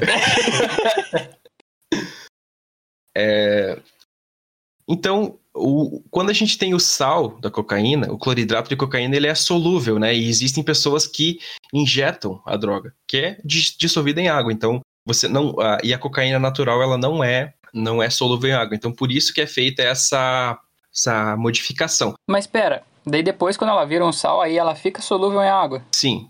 Aí sim. Ah, tá. Sais são, a maior parte dos sais são solúveis em água, tá? Tá, porque, porque que nem tipo, ah, digamos, eu. Tudo, acho que o que vai entrar em contato com o organismo precisa ser solúvel em água, porque o corpo consegue diluir, né? É, não só, E né, aí- cara? Quanta, quanto, quanta gordura aí que a gente tem no corpo. É, sim, mas gordura não faz bem. Então... Ah, não. A cocaína solúvel em água faz, cara. Caralho, velho. Meu Deus, eu tava tomando água, né? Agora que ela tá em água, pode mandar ver. Saiu água, saiu água pelo nariz.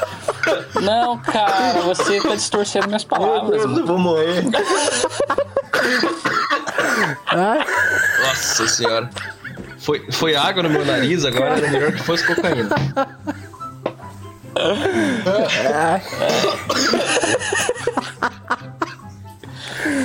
Alguém vai, ô, chama o irmão do, do Fefe pra salvar ele lá. morreu, morreu. Cara, eu acho que eu vou. Não, é, é sensacional, cara. Tipo, não, gordura não faz bem, né? Tipo, ah, cocaína faz.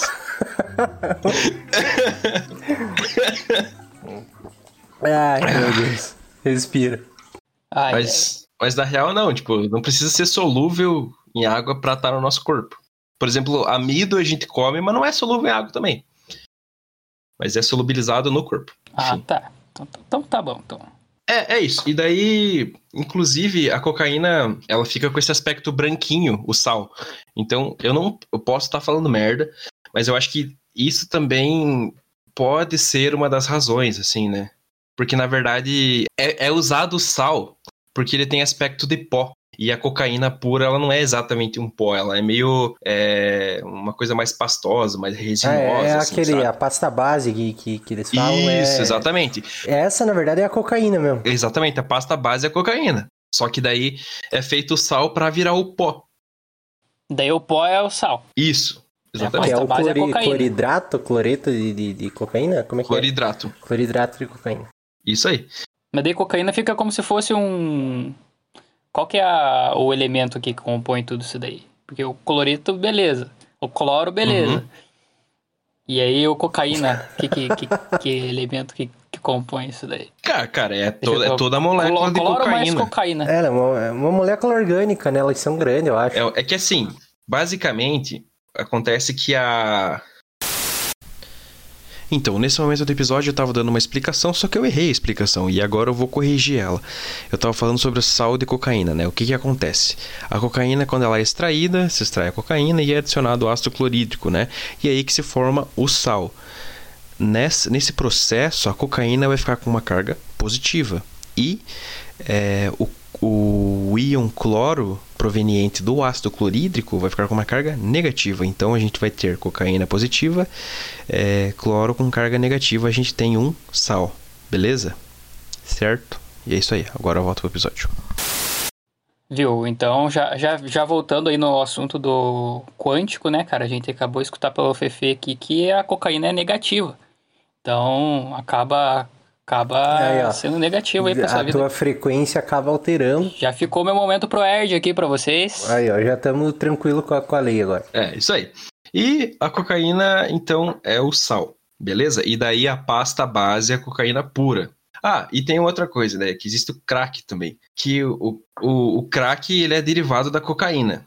Só que, tipo, daí dizem, né, que o, ca- o crack, ele é a sobra da cocaína. Não é bem isso. Você parar pra pensar que a coca... Se a gente definir, né, a cocaína como cocaína e não como cloridrato de cocaína, então, é, como que é feito o crack? Eles pegam o sal, né, o cloridrato de cocaína, e eles reagem com bicarbonato. Aí o que, que o bicarbonato vai tirar o cloridrato dali, sabe? E aí vai- você vai obter é, a cocaína. A pasta de É, novo. Exatamente, a pasta de novo.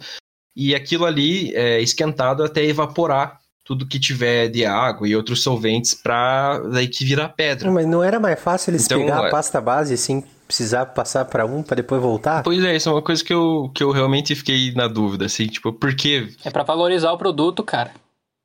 É, pra dizer que não. Foi muito, muito serviço envolvido, né, cara? É tipo o Brasil exportar pro, pro exterior pra, pra pegar de volta e comprar mais caro.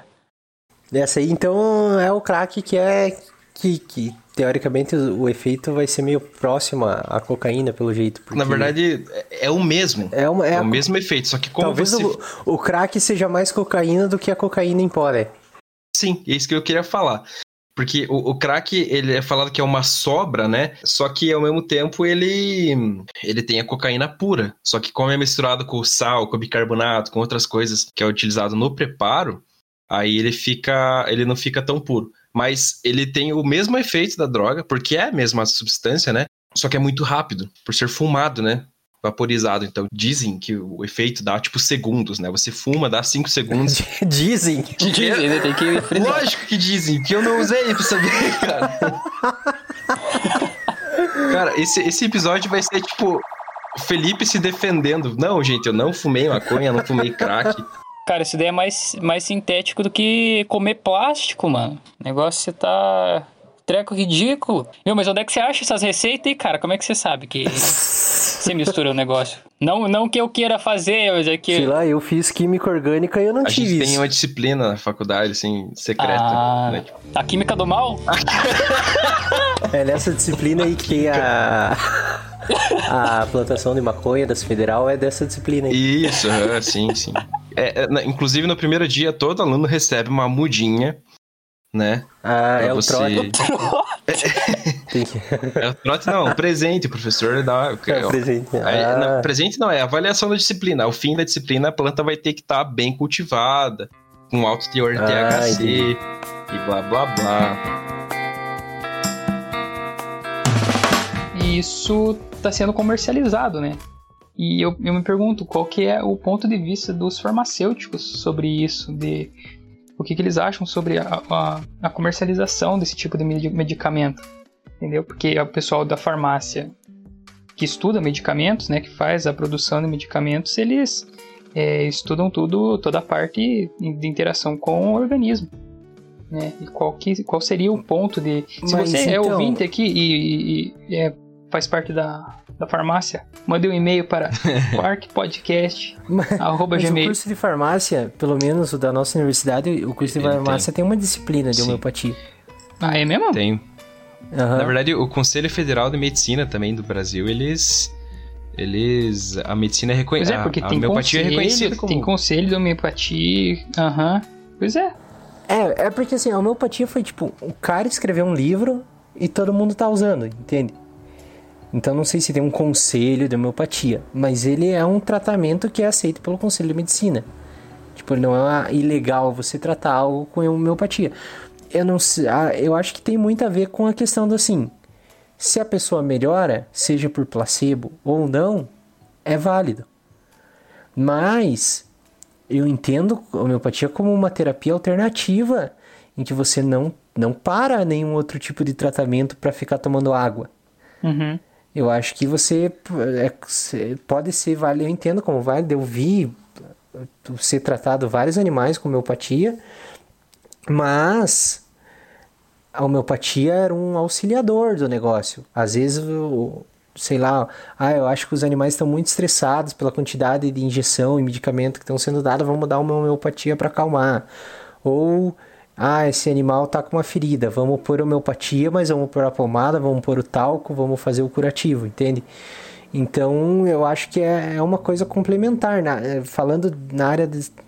Não que eu tenha alguma autoridade para falar sobre a área de saúde, mas eu, eu, eu consigo entender o porquê que pode ser válido, sabe? Por que, não é uma coisa que é crucificada tanto no meio da saúde? Talvez seja meio sacanagem ser uma coisa comercializada, ter todo o mercado envolvido numa parada que é água, de certa forma. É uma. Um... Mas o tratamento usando a homeopatia, eu entendo que assim, se você não está enganando a pessoa. Se existe o tratamento e ele é um, tra um, um tratamento auxiliar, assim como é a acupuntura, que também tem toda uma ciência envolvida, mas também assim como é, um chá pode ajudar a resolver, é uma benzedeira, ou uma, uma imposição de mãos, ou uso de ozônio, são tratamentos, cara, acho que quando se trata de saúde, que se não vai te prejudicar, é válido. Então, acho que por isso que é, é aceito, é utilizado. E eu entendo que, que também acho que se eu tivesse uma doença, eu estou tratando e a, tenho a oportunidade de experimentar sem parar outro tra tratamento, por que não, né? Eu tomei homeopatia lá no, no, no, no meu estado, tipo, algumas vezes na minha vida. Quando eu era criança, minha mãe já me deu homeopatia, já Assim, não morri, não sei se melhorei, então, mas tem toda essa parte do, do charlatanismo e do, da enganação que eu acho meio complicada. Porque... É, eu ia em bezedeira, em bezedeira quando eu era criança. Era engraçado. Foi tirar o quebrante? Ah, eu sei lá. Eu sei que eu ia. Daí a mulher ficava lá com, com um galinho de arruda, me benzendo, não sei o que, falando dos negócios. Benzendo é química com, tomar. com o Felipe, sim. Hã? Benzena é com o Felipe. Meu Deus, o cara tá, tá on fire hoje, mano.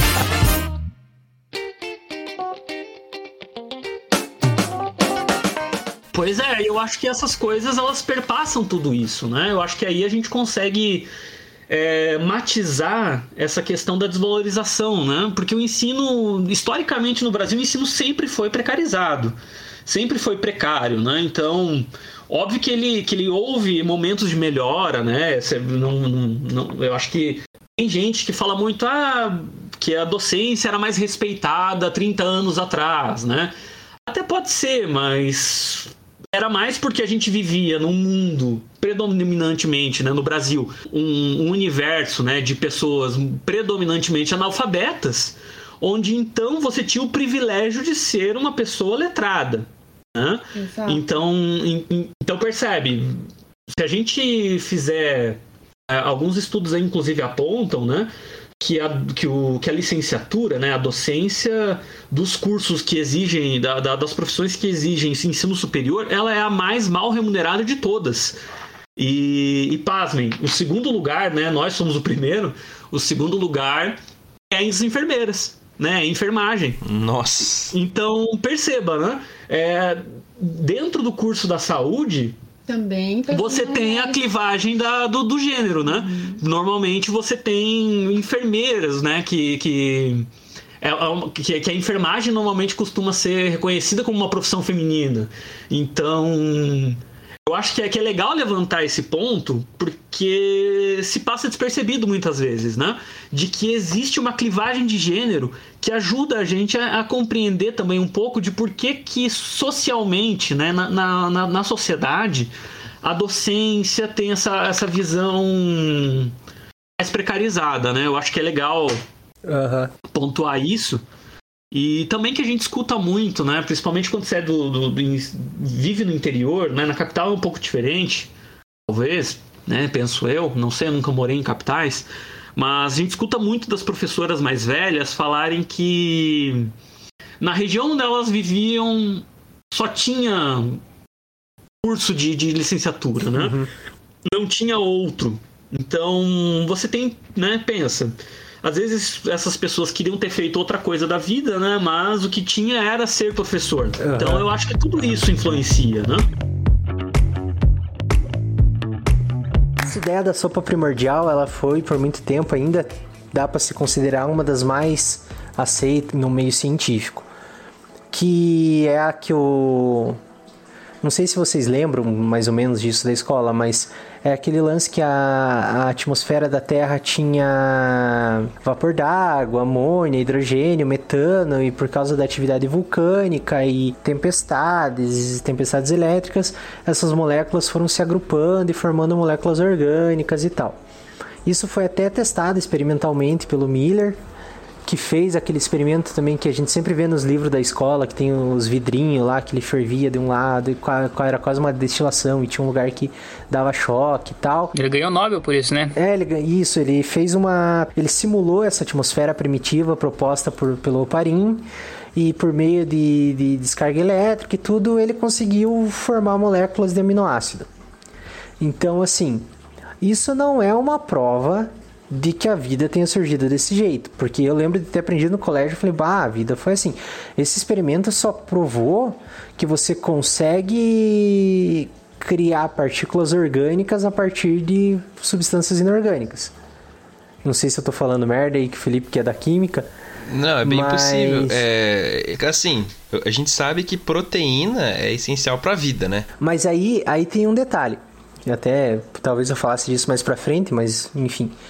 A proteína, ela, ela, como a gente conhece hoje, ela é resultado do DNA. Do DNA, tá. Certo. Bom, então posso já tá falando merda. Porque eu tava pensando no seguinte, tipo, ó, você tem amônia. Você tem. Qual que mais que tinha na atmosfera naquela época? Amônia amônia, tinha hidrogênio, metano. Metano. Água. Então, é, e, água. Com, com essas coisas, assim, por várias é, reações, uma hora você pode uhum. chegar em aminoácido. E com aminoácido você chega na proteína. Você pode estruturar uma, uma molécula de proteína, né? Então, mas enfim, é só para encurtar isso, essa, essa experiência, tipo, realmente mostrou que você consegue gerar moléculas orgânicas a partir de elementos inorgânicos, né? Porém, essa ideia dessa atmosfera primitiva já meio caiu por terra. Hoje em dia já se tem noção de que essa atmosfera com amônia, com metano, com hidrogênio, talvez não fosse assim, ela já, já não é tão aceita. Mas é, esse experimento pode se repetir com outras uma outra atmosfera simulada e também gerar outras moléculas orgânicas. Então, o que deixa para a ciência essa, toda essa ideia é que realmente moléculas inorgânicas podem gerar moléculas orgânicas nas condições corretas. Então, é possível que tenha ocorrido um processo desse independente de qual era a composição atmosférica da época. Então, essa ideia já começa a trazer um pouco de, de do conceito do surgimento da vida.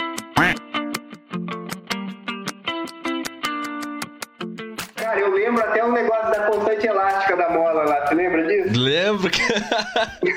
Eu lembro. Ah, não, sim. vai ter que contar, vai ter que contar, senão vai virar piada interna. Olha lá, o, o trauma não, o, veio a, o, a não, lembrança, cara, a lembrança traumática é... do Felipe, assim, aquela cena dos é, helicópteros voando é, atrás. O Felipe ele se comportou bem, porque foi um negócio muito engraçado, porque eu elaborei o exercício e aí você fica com algumas informações do exercício na cabeça tem uma aluna, acho que é Rafaela o nome dela, Felipe? É, acho que era. É, ela tá, acho que ela tá no mestrado também aí com vocês aí. Tá, aham. Uh -huh. Se for, se for queimar o filme dela, a gente não, não fala sobre não. Não é queimar o filme, não. Não é queimar o filme, não. É, é engraçado, ela vai dar risada também pela ouvir isso aí. Aí, tipo, ela. É porque esse negócio de unidade de medidas é um negócio que. É, é- a, a gente, tipo, se é metro, centímetros e que é coisa, unidade de medida do nosso cotidiano, a gente encara bem, né? Pô, é, 10 centímetros você consegue visualizar. Agora, por exemplo, constante elástica da mola, que é Newton por metro. Quem que vai saber exatamente qual é a unidade de medida de uma mola, por exemplo, né? A constante elástica de uma mola. E aí a Rafaela perguntou, professor, pode dar um número grande aí e tal? Eu falei, pode dar até tal número. Só que eu falei a resposta do exercício. E aí o Felipe, ele, ele deu aquela travada, né? Porque ele tinha já feito o exercício, né? Só que eu nem tinha me ligado, só que daí que depois que acabou a prova, ele falou, professor, você falou a resposta. Eu falei, cara, você tá brincando, então você falou mesmo. Caramba! Mas é um lance de você fazer a, a coisa, né? E aí você fica com aquele número na cabeça e tal, e. Ah, e ficou involu foi involuntário, eu não falei de propósito, não. Mas foi, foi, foi um negócio engraçado. E assim, tipo, a gente, eu já, já ouvi falar disso em algum lugar, mas eu não, não me aprofundei muito na, na motivação e tal. Mas qual que é a importância ecológica dos morcegos? Eu sei que tem. Tem eles têm, acho que, um, tipo assim, você não pode sair. Eles não dá pra sair matando morcego por aí. Tipo, que nem a abelha tem uma função, o sapo tem uma função, o morcego tem uma função, tipo, ecológica para um ecossistema, assim, que, digamos, se eles forem extintos, vai ser um problemaço. Vai. então, é, o morcego, eles são, assim, ex- excelentes dispersor de semente, sabe? Excelente, assim. É, só, só deixa eu interromper de novo, que é legal a gente falar disso, porque a gente, a gente comentou que só três espécies são hematófagas. Então, todas as outras, era 1.500, mil quantas? Mais ou menos 1.400 espécies. 1.400. Então, as outras 1.397 têm diver, diferentes hábitos alimentares, né?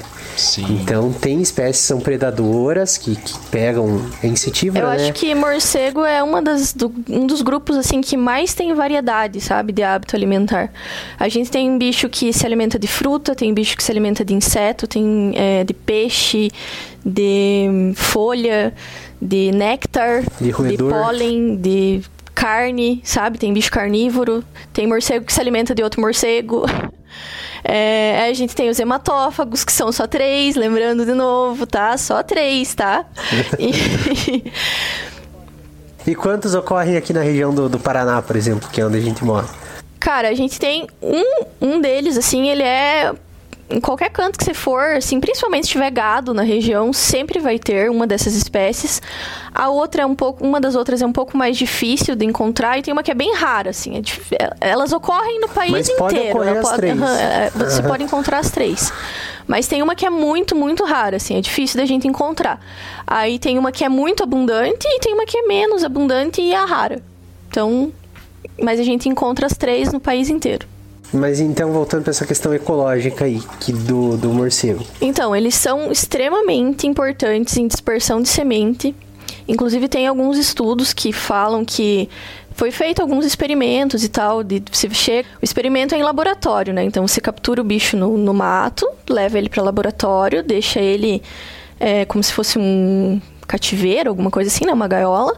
E você alimenta ele com fruta e espera ele defecar. E normalmente sai praticamente só semente, né, nesse cocô. E aí você pega isso daí que ele defecou e planta de volta. E, tipo, a planta sai mil vezes melhor do que ela era antes. Então, ela passando pelo trato digestivo dele. Putz, faz sentido. Vou contar. Conta então. Vou contar.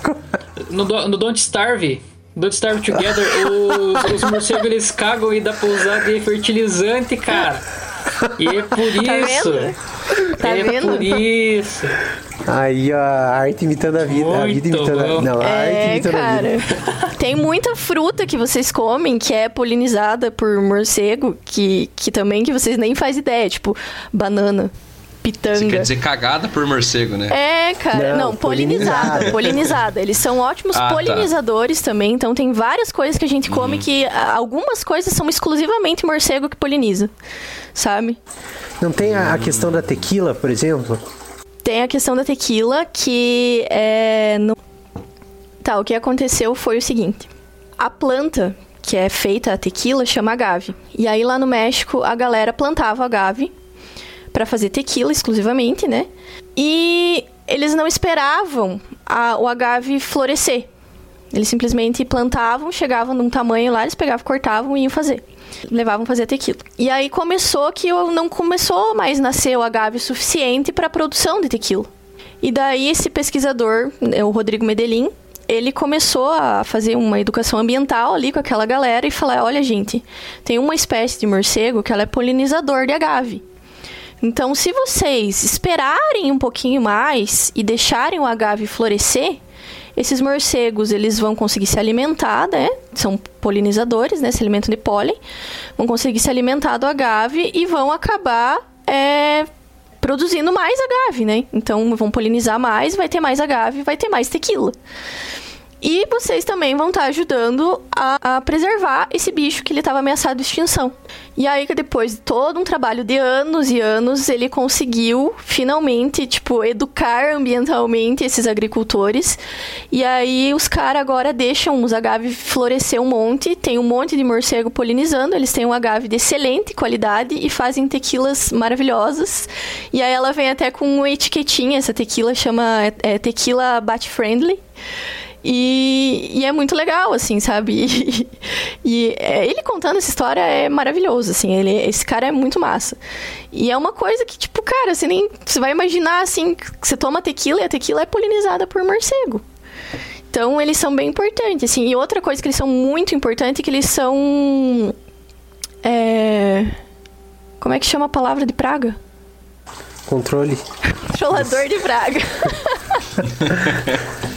Eles fazem controle populacional de, de, de outros animais, né? É, cara, eles fazem controle de praga, assim, de insetos, muito, tipo, colônias grandes de morcego, assim, comem quilos de insetos, sabe, tipo, por dia. Então, é um controle Não precisa de muito bom, né?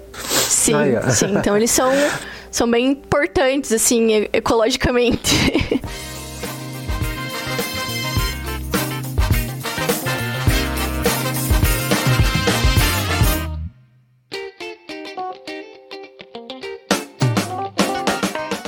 saber como o agrotóxico está destruindo sua vida? Arrasta para cima. No decorrer do século XVIII, aí a agricultura começou a desenvolver mais, né, junto com esse crescimento da população e foram utilizadas outras tecnologias, maquinários e tal, e junto os fertilizantes, né? Que é aí que surge realmente o agrotóxico como uma coisa essencial, porque aí você expandiu de verdade a produção agrícola, né? E entre esse período e, e o século XIX, XX e tal, que começaram a ser utilizadas várias substâncias para para tentar evitar ou controlar essas pragas, né? O que, que já se utilizava? Enxofre, cal, né? Óxido de cálcio, arsenito de cobre, olha o arsênio aí de novo, sulfato ferroso, que já não é uma coisa tão sinistra assim, fluoreto de sódio, que também não, mas é, diversas substâncias eram usadas como tentativa de controlar isso daí. Além disso, começou-se a sintetizar algumas coisas para tentar aplicar nas plantações. No fim do século XIX, aqui agora mais um ponto para nossa linha de raciocínio. No fim do século XIX, nos Estados Unidos, o ácido cianídrico era usado como agrotóxico em algumas plantações. Caralho. Eu não sei se vocês, se vocês sabem, né? Tipo, o quem tá ouvindo sabe. O ácido cianídrico é um gás mortal, assim, extremamente tóxico, mortal. Você inalou, você morreu. Tanto que era o gás usado nas câmaras de gás do Holocausto. Caralho, comeu, morreu. Então, marca aí, na nossa linha de raciocínio, marca esse pontinho aí. Gás cianídrico como agrotóxico, é, gás mortal, beleza? Dando sequência. Ali né, na- nesse, nesse mesmo período aí foi utilizado o, o piretro, que é conhecido como pó da Pérsia, que é obtido das flores aqui que. Eu acho que eu nem vou ler o nome das flores, porque. Porque a dicção, a dicção foi, vou- foi usada tudo lá naqueles nomes lá atrás, né? E agora. É que. É que. Não, é que a. É. E que a dicção em latim é fraca. Ah, dá Tá, medo mas- de falar e acabar invocando alguma coisa. É, é, justamente, né? Invocar é só no sexta-feira 13. O princípio ativo do piretro, então, são as piretrinas, que são substâncias que não são, é, digamos, não têm alta disponibilidade, não são encontradas em grande quantidade nessas plantas, essas flores, e são fotoinstáveis, ou seja, elas se degradam facilmente é, ao serem expostas à luz. Aí, isso levou ao desenvolvimento dos chamados piretroides, que são substâncias com estrutura análoga, né? estrutura semelhante, que ela conserva eh, grupos funcionais das piretrinas, mas que tem estabilidade à luz. Isso aqui eh, me lembra uma coisa do que o Luciano falou lá no episódio 6 sobre drogas, né? Perguntando assim, ah, se o químico tem esse, esse conhecimento de como afetar a estrutura, de como alterar, né? O que, que ele pode fazer? Ele pode fazer uma coisa com mais efeito, menos efeito. Aqui está um exemplo é, disso na prática. As piretrinas eram eficazes, só que elas eram instáveis. Aí, o que, que a gente foi, a, a gente, a humanidade, fez? É, pegou, mudou a estrutura para que ela fosse estável à luz, né? E os piretroides, então, são são amplamente utilizados hoje porque eles têm uma eficácia, é, uma boa eficácia, uma alta eficácia, melhor dizendo, uma, e requerem uma dose baixa para ser utilizada como inseticida. Eles são inseticidas, tá? E não são tóxicos. Então, os piretroides não têm alta toxicidade, porque é, tóxico todo agro é. Ah, então não é agrotóxico. É. Essa história de, de agroquímicos aí não, não cola. Agro não é top, então, é tóxico. Já, já fazendo esse parênteses aqui, enquanto a gente estiver falando de agrotóxico, a gente tá falando de. Bom, tá no nome, é tóxico. Sempre vai ter um nível de toxicidade. Não tem o melhor, tem o menos pior. Então, mas é um exemplo de, de, de composto que não é tão danoso é, à saúde humana e ao meio ambiente que é utilizado é, até hoje como inseticida. Que, que nem o Felipe falou, ah, vocês vão lá e batem o martelo em cima da dieta da pessoa, é isso. Assim, qual, qual é a autonomia do paciente na hora de, de se montar uma dieta, por exemplo? Ah, tem coisas mais simples, assim, tipo, ah, o, o, o paciente ele é vegetariano, ele é vegano, isso até faz, é, pra mim não, não parece ser tão, tão complicado, mas assim, caso a pessoa, sei lá, ela quer tal coisa na dieta, ela quer ter tal coisa, ela quer comer tal coisa, ela quer ter. é, rola esse. Cada um cede um pouco, tem um meio termo, ou tem situações que não tem muito. Tem que falar, ó, realmente desse jeito, porque você. Porque a gente tá buscando não vai dar certo. Como que funciona essa, esse diálogo na hora de, de, de estruturar uma dieta? É só o nutricionista ou a opinião do paciente também tem um peso importante? Não, a opinião do paciente é a primeira coisa que a gente leva em consideração. Claro que eu tenho a minha abordagem, o jeito que eu trabalho, tem nutricionistas que trabalham com dietas mais restritivas, isso vai um pouco da trabalho de cada um. Mas a primeira coisa que eu falo para o paciente no meu consultório é falar para ele a maneira que eu trabalho. Eu trabalho com mudança de comportamento, que eu trabalho com mudança de hábitos e que eu vou primeiro partir do que ele já faz para a gente mudar. Então eu não vou colocar um monte de coisa na vida dele que ele nunca comeu, que ele nunca nem viu. Ah, agora você vai comer lixia. Tipo, quê? Entendeu? Que lixia nem existe, dizem por aí. Não existe. Eu, eu tenho certeza que lixia não existe. E a gente vai guiando sim pelo que dando autonomia para a pessoa tomar decisão. Tem até vários estudos que já comentaram sobre o uso de cardápios rígidos, como isso pode trazer até ansiedade para a pessoa e dificulta a mudança de comportamento, porque a pessoa tem uma dificuldade de implementar todas aquelas coisas na vida dela. Então, quando a gente estabelece metas ou mudanças graduais, a pessoa vai implementar da maneira dela na rotina e ela no final da consulta ela vai falar para mim não olha isso eu acho que não dá para fazer agora vamos deixar isso para depois isso para mim não vai funcionar porque eu moro com os meus pais meu pai tem uma dificuldade financeira tudo isso é feito. E eu falo assim que eu não crio dependentes químicos a nutricionista. Eu tenho pessoas que buscam o meu serviço por um período eu ajudo elas e depois elas vão viver a vida delas. Então é autonomia. Não, eu pelo menos abomino esse negócio de ficar com, Aham. com um nutricionista o resto da vida. Eu não sou um profissional que a pessoa precisa, só se ela tiver uma, uma doença muito grave, um câncer, aí tudo bem. Mas de resto, eu acho que o paciente tem que ter total autonomia, sim. É uma, é uma questão de educação, de reeducação mesmo. Sim, ensina o, o paciente A ele caminhar, né? como caminhar com, a- dali com as frente. próprias É. pernas, né? Uma questão que, que eu acho que é muito interessante, que eu vejo bastante que a Tarsila faz nos atendimentos dela, que é essa questão, né, de dar, dar alta para o paciente. Tem muita nutricionista que acha que não, tipo, tem que ficar com o paciente pro resto da vida e grudar nele e caminhar junto o resto da vida, né? Só que não é assim, gente. A gente. Tudo tem um começo, um meio e um fim. Então, chegou o momento que o paciente atingiu todas as metas que ele queria atingir, chegou no objetivo dele, ganhou qualidade de vida, melhorou hábitos alimentares. A gente dá alta, não tem por que ficar segurando aquele paciente ali. você me perguntou é, sobre o, o depressivo ser deprimido o tempo todo.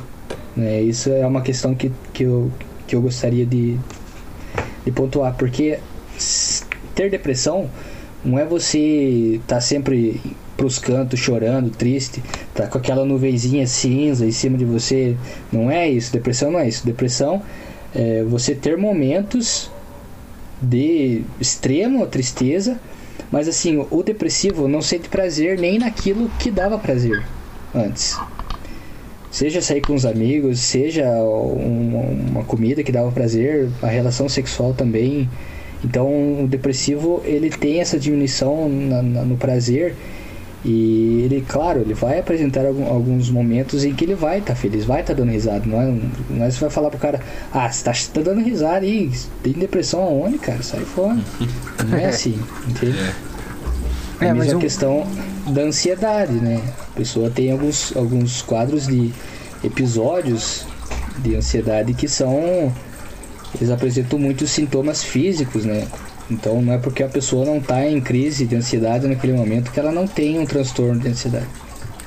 Sim, e o que, que eu ia falar do, do ponto em comum ali é que você fala da cobrança e tal, acho que tudo isso pode ser traduzido no, no, no sentido de pressão.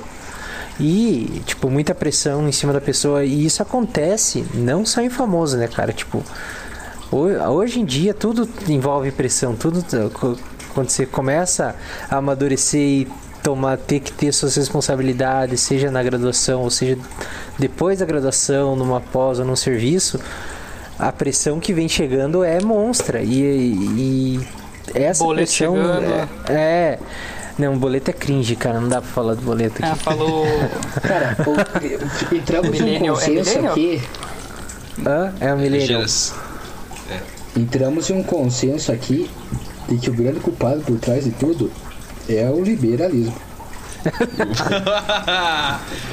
Eu tô, não é mesmo, eu tô falando sério, eu tô falando sério. Vamos lá, Porque se aí, que- existe deixa uma eu mostrar um cobrança- negócio pra vocês aqui, ó. Não, pode falar. Se existe colocar. uma cobrança, é porque existe a necessidade, exatamente. Existe a necessidade de se produzir algo. Se não existisse essa, essa gana e essa necessidade de se produzir, ser produtivo o tempo inteiro, eu, acredito que não, existisse, não existiria essa cobrança exagerada. Entende? E Isso Então- em qualquer. Exatamente, você falou, em qualquer, em qualquer meio. E isso reflete direto na universidade, no, no ambiente acadêmico. Pois é, eu a minha vida acadêmica não digo que foi a mais conturbada do mundo, porque eu já vi gente sofrendo muito mais.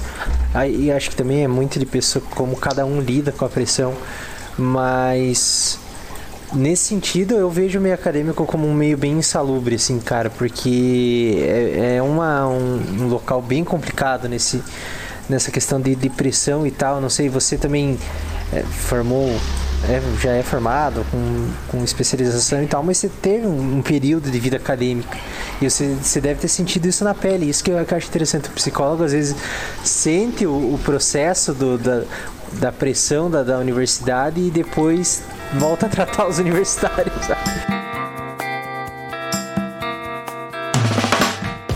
O urânio é retirado da natureza. O enriquecer, o processo de enriquecer urânio, o que que ele é? A gente já acha o urânio radioativo na natureza. E, é- e o enriquecer é misturar o urânio normal com o urânio radioativo. Ou o enriquecer é fazer alguma coisa com o urânio normal para ele ficar radioativo. Na verdade, você acha lá uma pedrinha que contém urânio. Ne- Nessa pedrinha ele vai ter uma maior quantidade de átomos de urânio 238 e uma menor quantidade de urânio 235. O que, que você quer fazer no enriquecimento? Obter uma maior quantidade de urânio 235. Então, para uma quantidade de 238, você vai ter que colocar uma maior quantidade de 235, que geralmente é em 3%. Entendi. Isso vai pôr uma colher a mais de Nescau no leite. É, uns átomozinhos a mais de, de urânio 235. Ah, e assim, é, e esse urânio tá. essa- Essas variedades de urânio tá tudo junto na natureza. Não tem. Ah, ali na, em Paranaguá tem urânio enriquecido e ali no, no, no turvo O tem urânio normal. O enriquecimento é um processo é, de laboratório, Ah, né? não, é, eu quis dizer urânio radioativo todo num canto, outro urânio. Tá tudo misturado. Tipo, onde tem urânio vai ter vá, todos os tipos de urânio. Na verdade, para só desculpa cortar, mas só dando um complemento ali, é, para todos os elementos isso acontece. Então todos os elementos, eu acho que acho que todos os elementos têm isótopos, né? Então o que, que é um isótopo? É um átomo que tem uma massa é, são átomos que têm massas diferentes, mas número atômico igual. Então, por exemplo, você tem o carbono 12 e o carbono 14. Se você pegar uma amostra de carbono em algum lugar, você vai ter carbono 12 e carbono 14. Só que o carbono 12 é em proporção bem maior. Então, com o mineral lá do, do urânio, vai ser, você vai ter um tanto de, do, do urânio 238 e um tanto do urânio 235. E não é porque existe o carbono, sei lá, é o 12 que é o mais comum, né? Que o 14 vai ser algo radioativo. O que, que é o radioativo do, do urânio, sabe? Por que, que um emite radiação e o O outro carbono 14 é. ele decai também, né? É, que é o que é feito a datação de, de íons, né? Existe uma, um- uma proporção entre prótons e nêutrons. É que é, é, eu não sei explicar exatamente como é que é com detalhes, mas assim, se o, é, se o, o elemento tem um maior número de, de, de nêutrons que passa essa proporção de estabilidade, ele começa a ficar radioativo. Então ele precisa liberar esses nêutrons para se estabilizar. Isso que é a radioatividade. Ah, isso aí. É, eu acho que eu posso simplificar um pouco mais. Imagine lá o elétron, a, a eletrosfera. Eu né? posso simplificar um pouco mais. Imagine uma que- eletrosfera. Cadê meu Simplificadíssimo. Lembra Eu achei que ele ia falar, imagina uma bola de que tá- tênis. Ah, vai cagar no ato, vou embora. Vai, vai lá. Ai, ai. Lembra lá do átomo que estava excitado? Lembra do átomo excitado? Átomo excitado, você lembra que ele tem um elétron, ou elétrons a mais ali na sua eletrosfera, concorda? Aham. O núcleo, quando ele está instável, acontece a mesma coisa. Né? Ou ele tem mais prótons ou ele tem mais nêutrons ali. E a forma dele liberar essa energia, né? voltando lá para o elétron, ele emitia na forma de luz. Aham. Né? Lembra lá que ele tem lá o decaimento, a gente tem a emissão de luz. Aham. E no caso do núcleo, ele é tão energético que ele emite a radiação. Por isso que ele é radioativo. Então, por isso que a, a Partícula energia ou não, né? Que tem partícula ou radiação. Aham. Depende da, da- da- da- do decaimento dele. Então ele pode é partícula alfa e beta e a, é a Radiação gama. radiação gama. Que transformou o Hulk lá, né? Isso.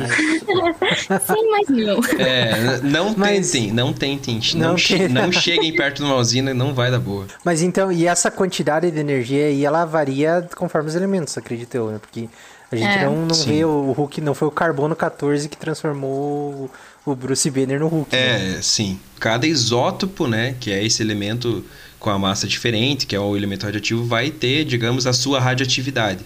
É, a sua meia-vida, né? Que É, chama. isso, exatamente. O que vai fazer com que ele tenha efeitos diferentes, né?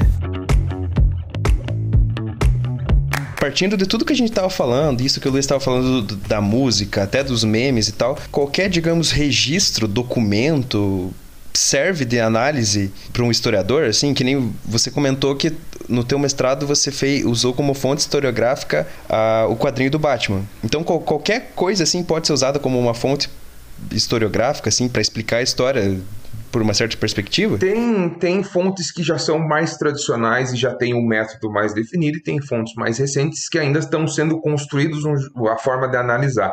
Né? Vou tentar citar uns exemplos mais práticos assim. Né? Por exemplo, história, de, história da escravidão dos Estados Unidos. Qual que é a via mais fácil de você construir um trabalho sobre? Vai lá nos arquivos norte-americanos, boa parte deles estão disponíveis online, né? Procura cartas de alforria, procura contratos de compra e venda de escravos, procura registros né, de, de mercadores de escravos, procura relatos de escravos que estavam vivendo no período, que sobreviveram, que fugiram, que, né, enfim, são todos documentos que são é, recuperados, são é, passam por esse processo de análise e constroem né, um determinado tipo de debate. Uma outra via é você ver o Django Livre, né, do Quentin Tarantino. Muito tu pode, Sim. pode pensar a história da escravidão dos Estados Unidos através de uma construção imagética proposta pelo filme, só que aí você vai por um outro caminho, né? Você não ignora aquelas outras fontes que servem, elas são parte do processo, mas tu vai ter como centro o filme, né? Aí você vai trabalhar com a história do cinema, vai trabalhar com a questão estética do filme, vai a trabalhar época em que o filme foi lançado isso, também sim. conta. É, a época, quem que era o presidente dos Estados Unidos quando o Django foi lançado, entende? É. Tem toda uma questão de construção, tem toda uma questão de contexto. Então, assim, é, se a fonte passa por esse método de, de análise, ela é uma fonte, ela pode ser um meme, ela pode ser uma música, ela pode ser um movimento cultural, ela pode ser um movimento social, ela pode ser é, uma carta pessoal, contanto que ela é, responda a essa série de rigores que o método é, lhe impõe, né, ela pode ser tratada como fonte. Então, de repente, entra esse debate do. ah, é um debate que eu gosto bastante, né? Que o, tiozão roqueiro gosta de falar, né? Porra, mas tudo agora é música, tudo agora é cultura, né? né? Essa borra de ser funk, né? Então, então, tipo assim, dentro de uma logística é, dentro de uma logística é, e dentro de outra logística não é, talvez não seja. né? Então, para a história é a mesma coisa. O que, que é fonte para a história? Né? O Sertor tem uma fala que é assim: fonte é aquilo que o historiador elenca como tal. Então, se o historiador está usando aquela fonte como uma fonte ou como um objeto de análise, né, que sofre uma pequena distinção entre fonte e objeto de análise, né, a fonte é basicamente uma produção humana dentro de um determinado período histórico, dentro de uma determinada sociedade. Então aí você consegue enquadrar um monte de coisa. Prédios são fontes? Podem ser. Que Eu já vi um trabalho de um moleque que trabalhava com a arquitetura de Londrina, por exemplo, dos anos 50 para cá. O que, que mudou, o que, que não mudou, o que, que foi destruído, o que, é preservado, como que são feitas essas escolhas. Não, essa casinha não pode destruir, o resto põe fogo, entendeu? Então, tipo, tem toda essa construção, assim, porque a fonte acaba sendo elencada pelo historiador e a forma de análise dela, ela é validada por esses debates entre os outros pares, assim, entre outra, as outras pessoas que estão pesquisando história, né? Os quadrinhos, eles, eu gosto de tratar eles como uma fonte não recente, porque não é uma pesquisa inédita em história, assim, tem trabalhos de 2010, 2012, né, já trabalhando né, dissertações de mestrado, teses de doutorado, só que elas fazem links muito mais com a comunicação social, com o campo das artes, por exemplo, do que com a história. Tem poucos trabalhos na pós-graduação, aqui no Brasil, pelo menos, né, em história das histórias em quadrinhos, por exemplo. né? A gente tem uma série de professores, né, principalmente na Federal Fluminense, lá na Federal de Minas Gerais, alguns anos atrás, que já estavam trabalhando com, esses, com essas fontes, né, usando elas como objetos de análise, para discutir uma outra série de questões, né, para pensar o próprio fazer artístico, né, porque a gente tem um movimento de quadrinhos muito forte na segunda metade do século XX, né, no mundo todo, porque você tem uma consolidação dos quadrinhos enquanto uma mídia de circulação alta, principalmente no, no pós-segunda guerra mundial, né, você tem ali no finalzinho da década de 30, vamos dizer, o, o início do gênero de super-heróis, né, você tem o primeiro número da Action Comics lá com o Superman na capa, em 38, né? 39 tem o Batman, 40 já tem a Mulher Maravilha, e assim vai desembocando. E aí você tem uma série de sensores dizendo que, ah, não, mas esses tipos de, de revistas estão corrompendo nossa juventude, né? O Batman e o Robin têm uma relação uma afetiva, negócio meio de pedofilia, não sei o quê, e daí é tudo censurado, não, é, não pode mais sangue, não pode mais bandido, daí de repente todos os inimigos do, do, do Batman são os ET, um negócio muito louco. E daí você vai rebuscando isso até o final dos anos 70, quando a galera vê que não é bem assim. E, pô, de 40 a 70, todo mundo que consumia quadrinho cresceu, envelheceu 30 anos. Então, de repente, aqueles quadrinhos mais bobinhos deixam de fazer sentido. Então, no final dos anos 70, você tem é, o Arqueiro Verde da, da DC Comics, tem o. Eu nu- nunca lembro o nome do parceiro dele, que ele é vermelhinho, né? Que tem um problema com heroína. E daí, tipo, é retratado no quadrinho lá, o cara viciado em heroína, como é que ele passa pela desintoxicação.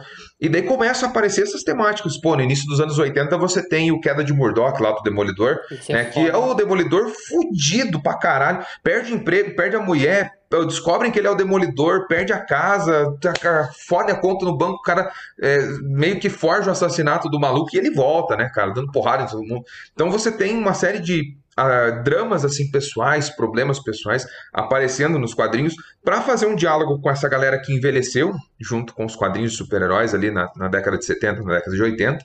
E aí você tem os anos 80, que é, um, é o berço de uma das, das maiores épocas de produção dessa quebra de selo, assim, porque daí o que, que acontece? A DC, por exemplo, a Marvel, que são as grandes produtoras, a própria Image Comics, né, da do Spawn, né, dessa outra galera, eles tinham né, uma revista que era para um público que era o infanto juvenil.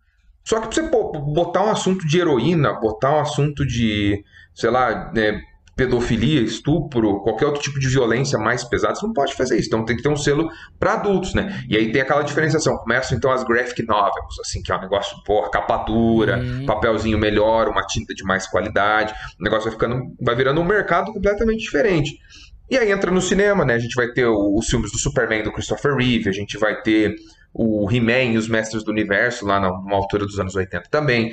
Entra nos anos 90, daí começam os Batmans, e, e, assim, vai virando uma indústria de novo, né? A gente tem quase a falência da Marvel no final dos anos 90, e no início dos anos 2000 a Marvel ressurge com os filmes do X-Men, né? Chega ao final da década de 2000, de 2000 né? Ali 2008, 2009, começa o universo cinematográfico da Marvel, a Marvel volta a pegar uma mangueira e jogar dinheiro para tudo quanto é lado, assim, a grana entrando violentamente. Né? Então, perceba como é uma estrutura, né, que é um, é um passível de análise. A gente poderia fazer uma análise só de como o quadrinho é um movimento cultural, um movimento social. assim. Então, ele acaba sendo muito amplo. Né? E daí volta. Pro, provavelmente vocês já escutaram isso do orientador de vocês. Dois anos passa rápido. Escolha um tema, faça um recorte pequenininho e foque nele. Né? Aí você entra pro doutorado, é o mesmo? Não, cara, quatro anos passa voando. Pega o que você vai fazer faça rápido, escreva e defenda. É isso aí, né? E a história acaba sendo cerceada porque a gente vai construindo quadradinhos cada vez mais menores do conhecimento. E daí é muito interessante citar essa questão, né, que o, que o Luciano falou, do desse engessamento, porque a história, né, se você perguntar para os alunos até alguns anos atrás, talvez até alguns da atualidade, história é o quê? Antiguidade, Idade Média, história moderna e história contemporânea, os quatro grandes períodos, e a pré-história antes. Né? Daí tá tudo separadinho lá nos livros didáticos, é tudo sempre as mesmas coisas, é sempre a mesma perspectiva. E daí vem até, alguns vêm até a, a queda da Dilma e a eleição do Bolsonaro, alguns param um pouquinho antes, aquela coisa toda, né? Mas o modo é sempre o mesmo, é essa linha reta, com os mesmos acontecimentos, com as mesmas perspectivas, com o mesmo jeito de se fazer história. O etanol obtido de, de matérias-primas diferentes tem uma capacidade de evitar a emissão de CO2 diferente. Então, o etanol de cana ele é o melhor álcool para se evitar a emissão de, de CO2. Por quê? Porque quando você queima o combustível lá no carro, liberou lá pelos, cano, pelos escapamentos e tal, foi para a atmosfera. Esse CO2 ele vai ser recuperado pela, pela própria planta da cana, né? E pode ser recuperado pela planta, por qualquer planta que está na que tem disponível, né? E do processo de fotossíntese, a planta vai, isso o Luiz pode me corrigir se eu estiver errado, a planta vai pegar esse CO2, vai converter em açúcar e o açúcar que você vai usar para fazer o etanol novamente. Então, as plantas têm diferentes capacidades de absorver esse CO2 e a cana, no caso, tem uma capacidade muito alta de absorver o, o, esse gás. Por conta disso, ela, ela ela, ela evita 86%, se eu não me engano, de, de CO2 liberado na atmosfera. E é por conta desse ciclo aí que a gente pode chamar de, de dessa energia renovável? Exatamente. Diferente do, do carbono do petróleo, que depois de liberado, ele vai ser absorvido pelas plantas também, mas Sim, não tem mas... nada a ver com o, o começo dele lá, que era o petróleo, sabe? Tipo... É que em tese, em teoria, o mesmo carbono que você libera é, o carbono que você libera na queima do combustível, a mesma planta vai pegar, entendeu? Então, tipo assim, é. É, você fecha Não um... que seja o mesmo, mas a, é, mas o princípio, a ideia é essa, né? Tipo, você fecha um ciclo. É que assim, a, a gente não, não tá criando mais carbono, a gente tem a quantidade de carbono que tem na Terra. Isso, então, exatamente. Exa- o petróleo esse é ele o tá lá embaixo quieto. Uhum. E a da, que a planta, a planta já retirou carbono da atmosfera, produziu açúcar, a gente usou esse açúcar para fazer o etanol e liberou esse carbono que a planta tirou da atmosfera de volta na atmosfera. Sim. E daí a planta pega o carbono. Quando a gente usa o, o- os combustíveis fósseis, a gente tá pegando o carbono que tá lá no fundinho do oceano, lá embaixo, tirando ele de lá e jogando na atmosfera. Isso. Então a gente tá colocando mais carbono na atmosfera do que tava É, antes. a- a- o negócio é o seguinte: se a gente não mexesse no petróleo, não extraísse ele, não queimasse os derivados dele, esse carbono não estaria na atmosfera. Esse que é o ponto. Por Sim. outro lado, o CO2 envolvido nesse ciclo de um, de um combustível renovável, ele já está na atmosfera. Então você só está pegando ele de um lugar, jogando para o outro e, e vai devolver para. Devolvendo para ele. Exatamente. E é, é, é por isso que é um combustível renovável. Porque ele não se esgota e porque ele passa por esse ciclo aí de, de, de formação e consumo de CO2. E o outro fator importante, e aí que acho que eu gastei dois anos da minha vida, né, tentando trabalhar nisso, que foi, que nem eu falei lá, lá um tempo atrás, né? Tudo relacionado a combustível tem a ver com custo, com impacto ambiental e com eficiência. Então, o etanol é eficiente, ele não gera um impacto ambiental, ele ajuda a reduzir os impactos ambientais pelo, por conta dos combustíveis, mas o grande problema é custo. Eu não sei se é, vocês já fizeram, já ouviram falar da, daquele cálculozinho que você faz entre a razão entre, acho que o preço do etanol e da gasolina para ver se compensa É, Tem que abastecer. estar ali meio pela metade. Tem um esquema ali, tem um tanto, é quase metade, assim, que o, o álcool tem que estar quase metade do preço da gasolina para É. valer a pena. Eu sei que existe, eu só não sei o cálculo. Sim, é, eu não sei exatamente o cálculo com detalhes, mas o princípio é esse. Então, e aí que entra. Por que, que eu falei que entra dois anos da minha vida? Porque eu pesquisava justamente uma forma de produzir etanol mais eficiente, mais barata. E aí que tá a- o, o grande X da questão. O etanol é mais barato que a gasolina? É. Mas o ideal é que ele seja o mais barato possível. Porque não basta ser 20 centavos mais barato, um real mais barato. Tem que ser um, um valor que compense você abastecer o teu carro com gasolina de uma forma que você consiga render mais é, com esse combustível. Isso que é o grande O ideal ponto. é que ele seja, tipo, sei lá, a proporção de- do preço dele tem que ser equivalente à proporção da, da energia que ele libera, né? Exatamente. Tipo, Exatamente. ele libera menos energia que a gasolina, então ele tem que ser é, proporcionalmente mais barato que a gasolina para ele valer a pena. E se ele for mais barato, ainda vai valer mais a pena que a gasolina. Daí. Se ele for, se a gasolina é duas vezes melhor do que o etanol, o etanol tinha que custar metade da Metade gasolina. do valor. É, é exatamente isso o E ponto. pelo jeito a pesquisa do Fefe não deu certo, porque ele tá aqui gravando podcast de divulgação científica.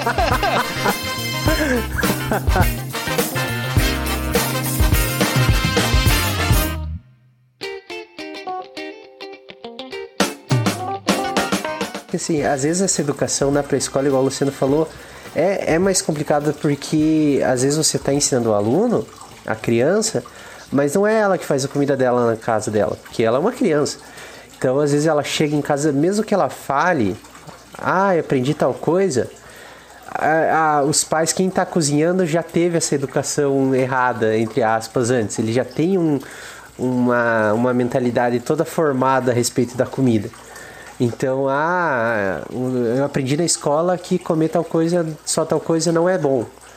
Mas o pai falou, cara, a vida inteira eu comi, eu tô aqui, eu vou continuar comendo, sabe? Então eu acho que é igual o Luciano falou, é uma coisa que tem que ser comum na vida, É. na formação das pessoas, essa, esse entendimento sobre a comida. Porque a gente já falou que é- comida é uma coisa diária, é uma coisa normal, é uma coisa que tá. Comida é uma coisa muito natural.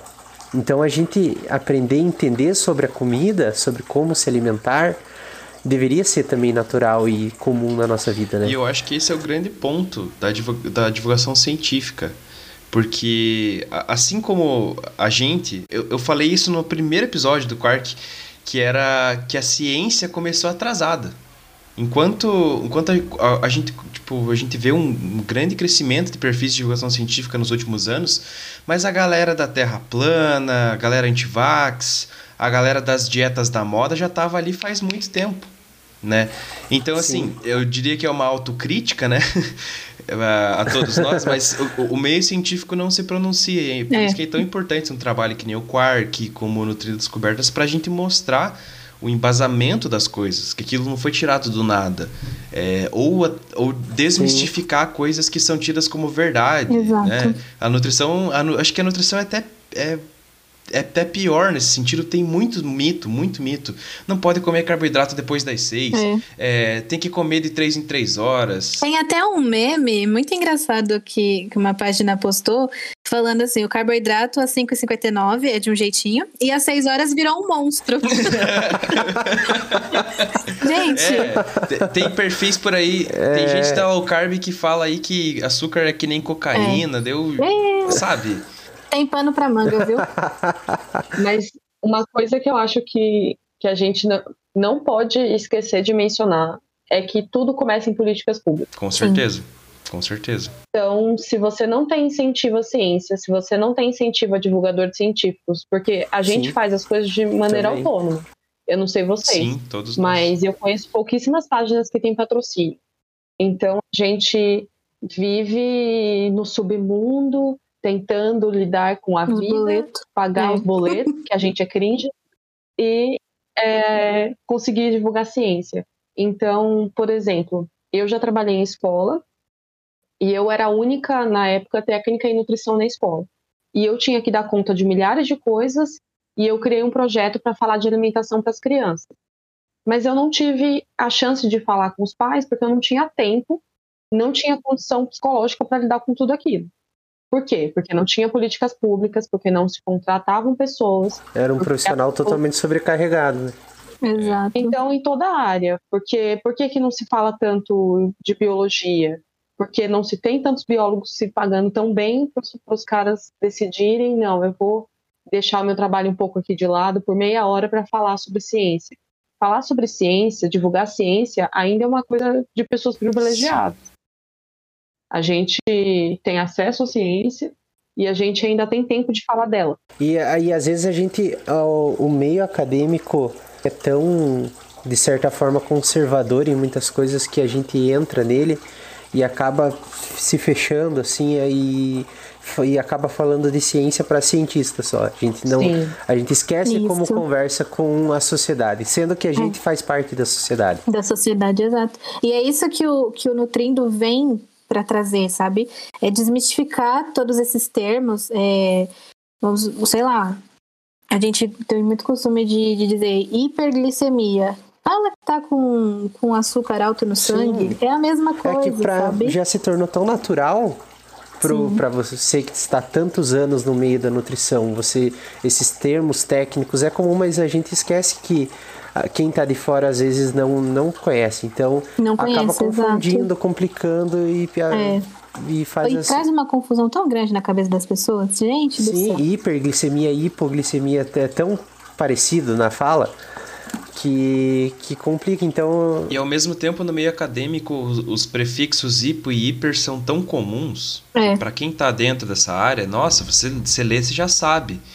Mas é esse que é o ponto, da, da- né, que, que a, maior- grande parte da população não é do meio acadêmico. Eu costumo dizer que se, que se os meus pais entendem o que eu faço no meu mestrado, porque eu demorei um ano para entender, se eles entendem, então eu tô feliz, entendeu? Sim. Aí eu consigo explicar para todo mundo. Esse que é o princípio. Você ter o. Assim, acho que todos nós aqui fizemos pesquisa, né? E eu não sei da- de quem que eu ouvi isso uma vez, mas estava falando que ó, se você faz um trabalho é, científico, né? Que é para, digamos, para beneficiar a sociedade e a pessoa simples que não tem formação acadêmica não entende, está fazendo alguma coisa errada. Exato. E se você pega esse trabalho, você faz e engaveta, você também tá fazendo uma É. coisa errada, porque Muito pior. você tá usando o dinheiro Foi, público. é, foi uma coisa. Exatamente, foi uma coisa que a gente comentou também no primeiro episódio aqui, que por muito tempo a questão de investimento na ciência não foi maravilhosa no país, mas ela estava tranquila, tinha verba. E, e, a, e a ciência estava quieta dentro da universidade, tá? Estou recebendo meu dinheiro, estou fazendo minha pesquisa. Quando veio os cortes em cima da ciência, que a galera da universidade falou: Nossa, estão tão podando a gente de tudo que é jeito, precisamos brigar por isso, a sociedade não se mobilizou junto, porque a ciência nunca teve no meio da sociedade, ela estava fechada dentro da universidade. Então, quando foi preciso, quando chegou esses cortes e a gente precisou, a gente, eu digo, a, a, o meio acadêmico precisou do apoio da população para brigar por esses direitos, ele não teve, e não teve, e assim, eu não culpo totalmente a sociedade porque tudo que era feito na universidade estava fechado dentro da universidade. E daí vem a história que plantam maconha, que fazem não sei o que, que não sei o que, porque ninguém vai. Eu, tem toda a questão de que às vezes a pessoa, se o, se o cara não vai nem na, na biblioteca da escola do filho ver se tem o livro X lá dentro que estão falando que estão tendo, por que, que ele vai entrar na universidade para saber o que está acontecendo, mesmo sendo uma universidade pública e aberta? As pessoas não vão, mas também tem a obrigação da universidade trazer para fora isso, Exato. mostrar, ó, estamos trabalhando, estamos fazendo. O que a gente faz aqui tem retorno para vocês também. E é isso que é muito complicado e por isso que eu acho essas questões de divulgação científica muito necessárias e muito legais também. E por mais que seja difícil, a gente não pode largar os bets tão fácil. Não mesmo. É, justamente. É, eu acho que as universidades ainda pecam por não ter é, um incentivo à divulgação científica pro pesquisador. Então, se lá, ter uma bolsa para aqueles que fazem, ou deixar uma carga horária máxima para pesquisa e um mínimo para divulgação. Porque o pesquisador que está trabalhando no paper, dando aula, é, supervisionando estágio, fazendo um monte de coisa, ainda tendo a vida social, sim, e aí ele sim. tem que fazer divulgação por é, si eu só, também é muito entendo difícil. isso, que é complicado a gente cobrar que o pesquisador faça divulgação, sendo que ele faz muita coisa. Aí que entra a política pública, na real. Mas eu acho que é isso, tipo, eu, eu entendo que é difícil a gente cobrar do pesquisador também, porque ele, a gente sabe como que é a pesquisa, a gente é, é corrido e é, a gente ainda tem, no Quark a gente teve alguma, algumas vantagens que o Luciano já se aventurava em questões de, de animação e de fazer o, a coisa bonitinha, visual. A gente já, de certa forma, a gente já teve esse contato com rede social, como fazer tal coisa. Mas também não é todo pesquisador que sabe fazer isso, não é todo pesquisador Sim. que sabe. A gente às vezes não sabe editar um gráfico do nosso trabalho, imagine fazer uma imagem atrativa para falar sobre o nosso trabalho.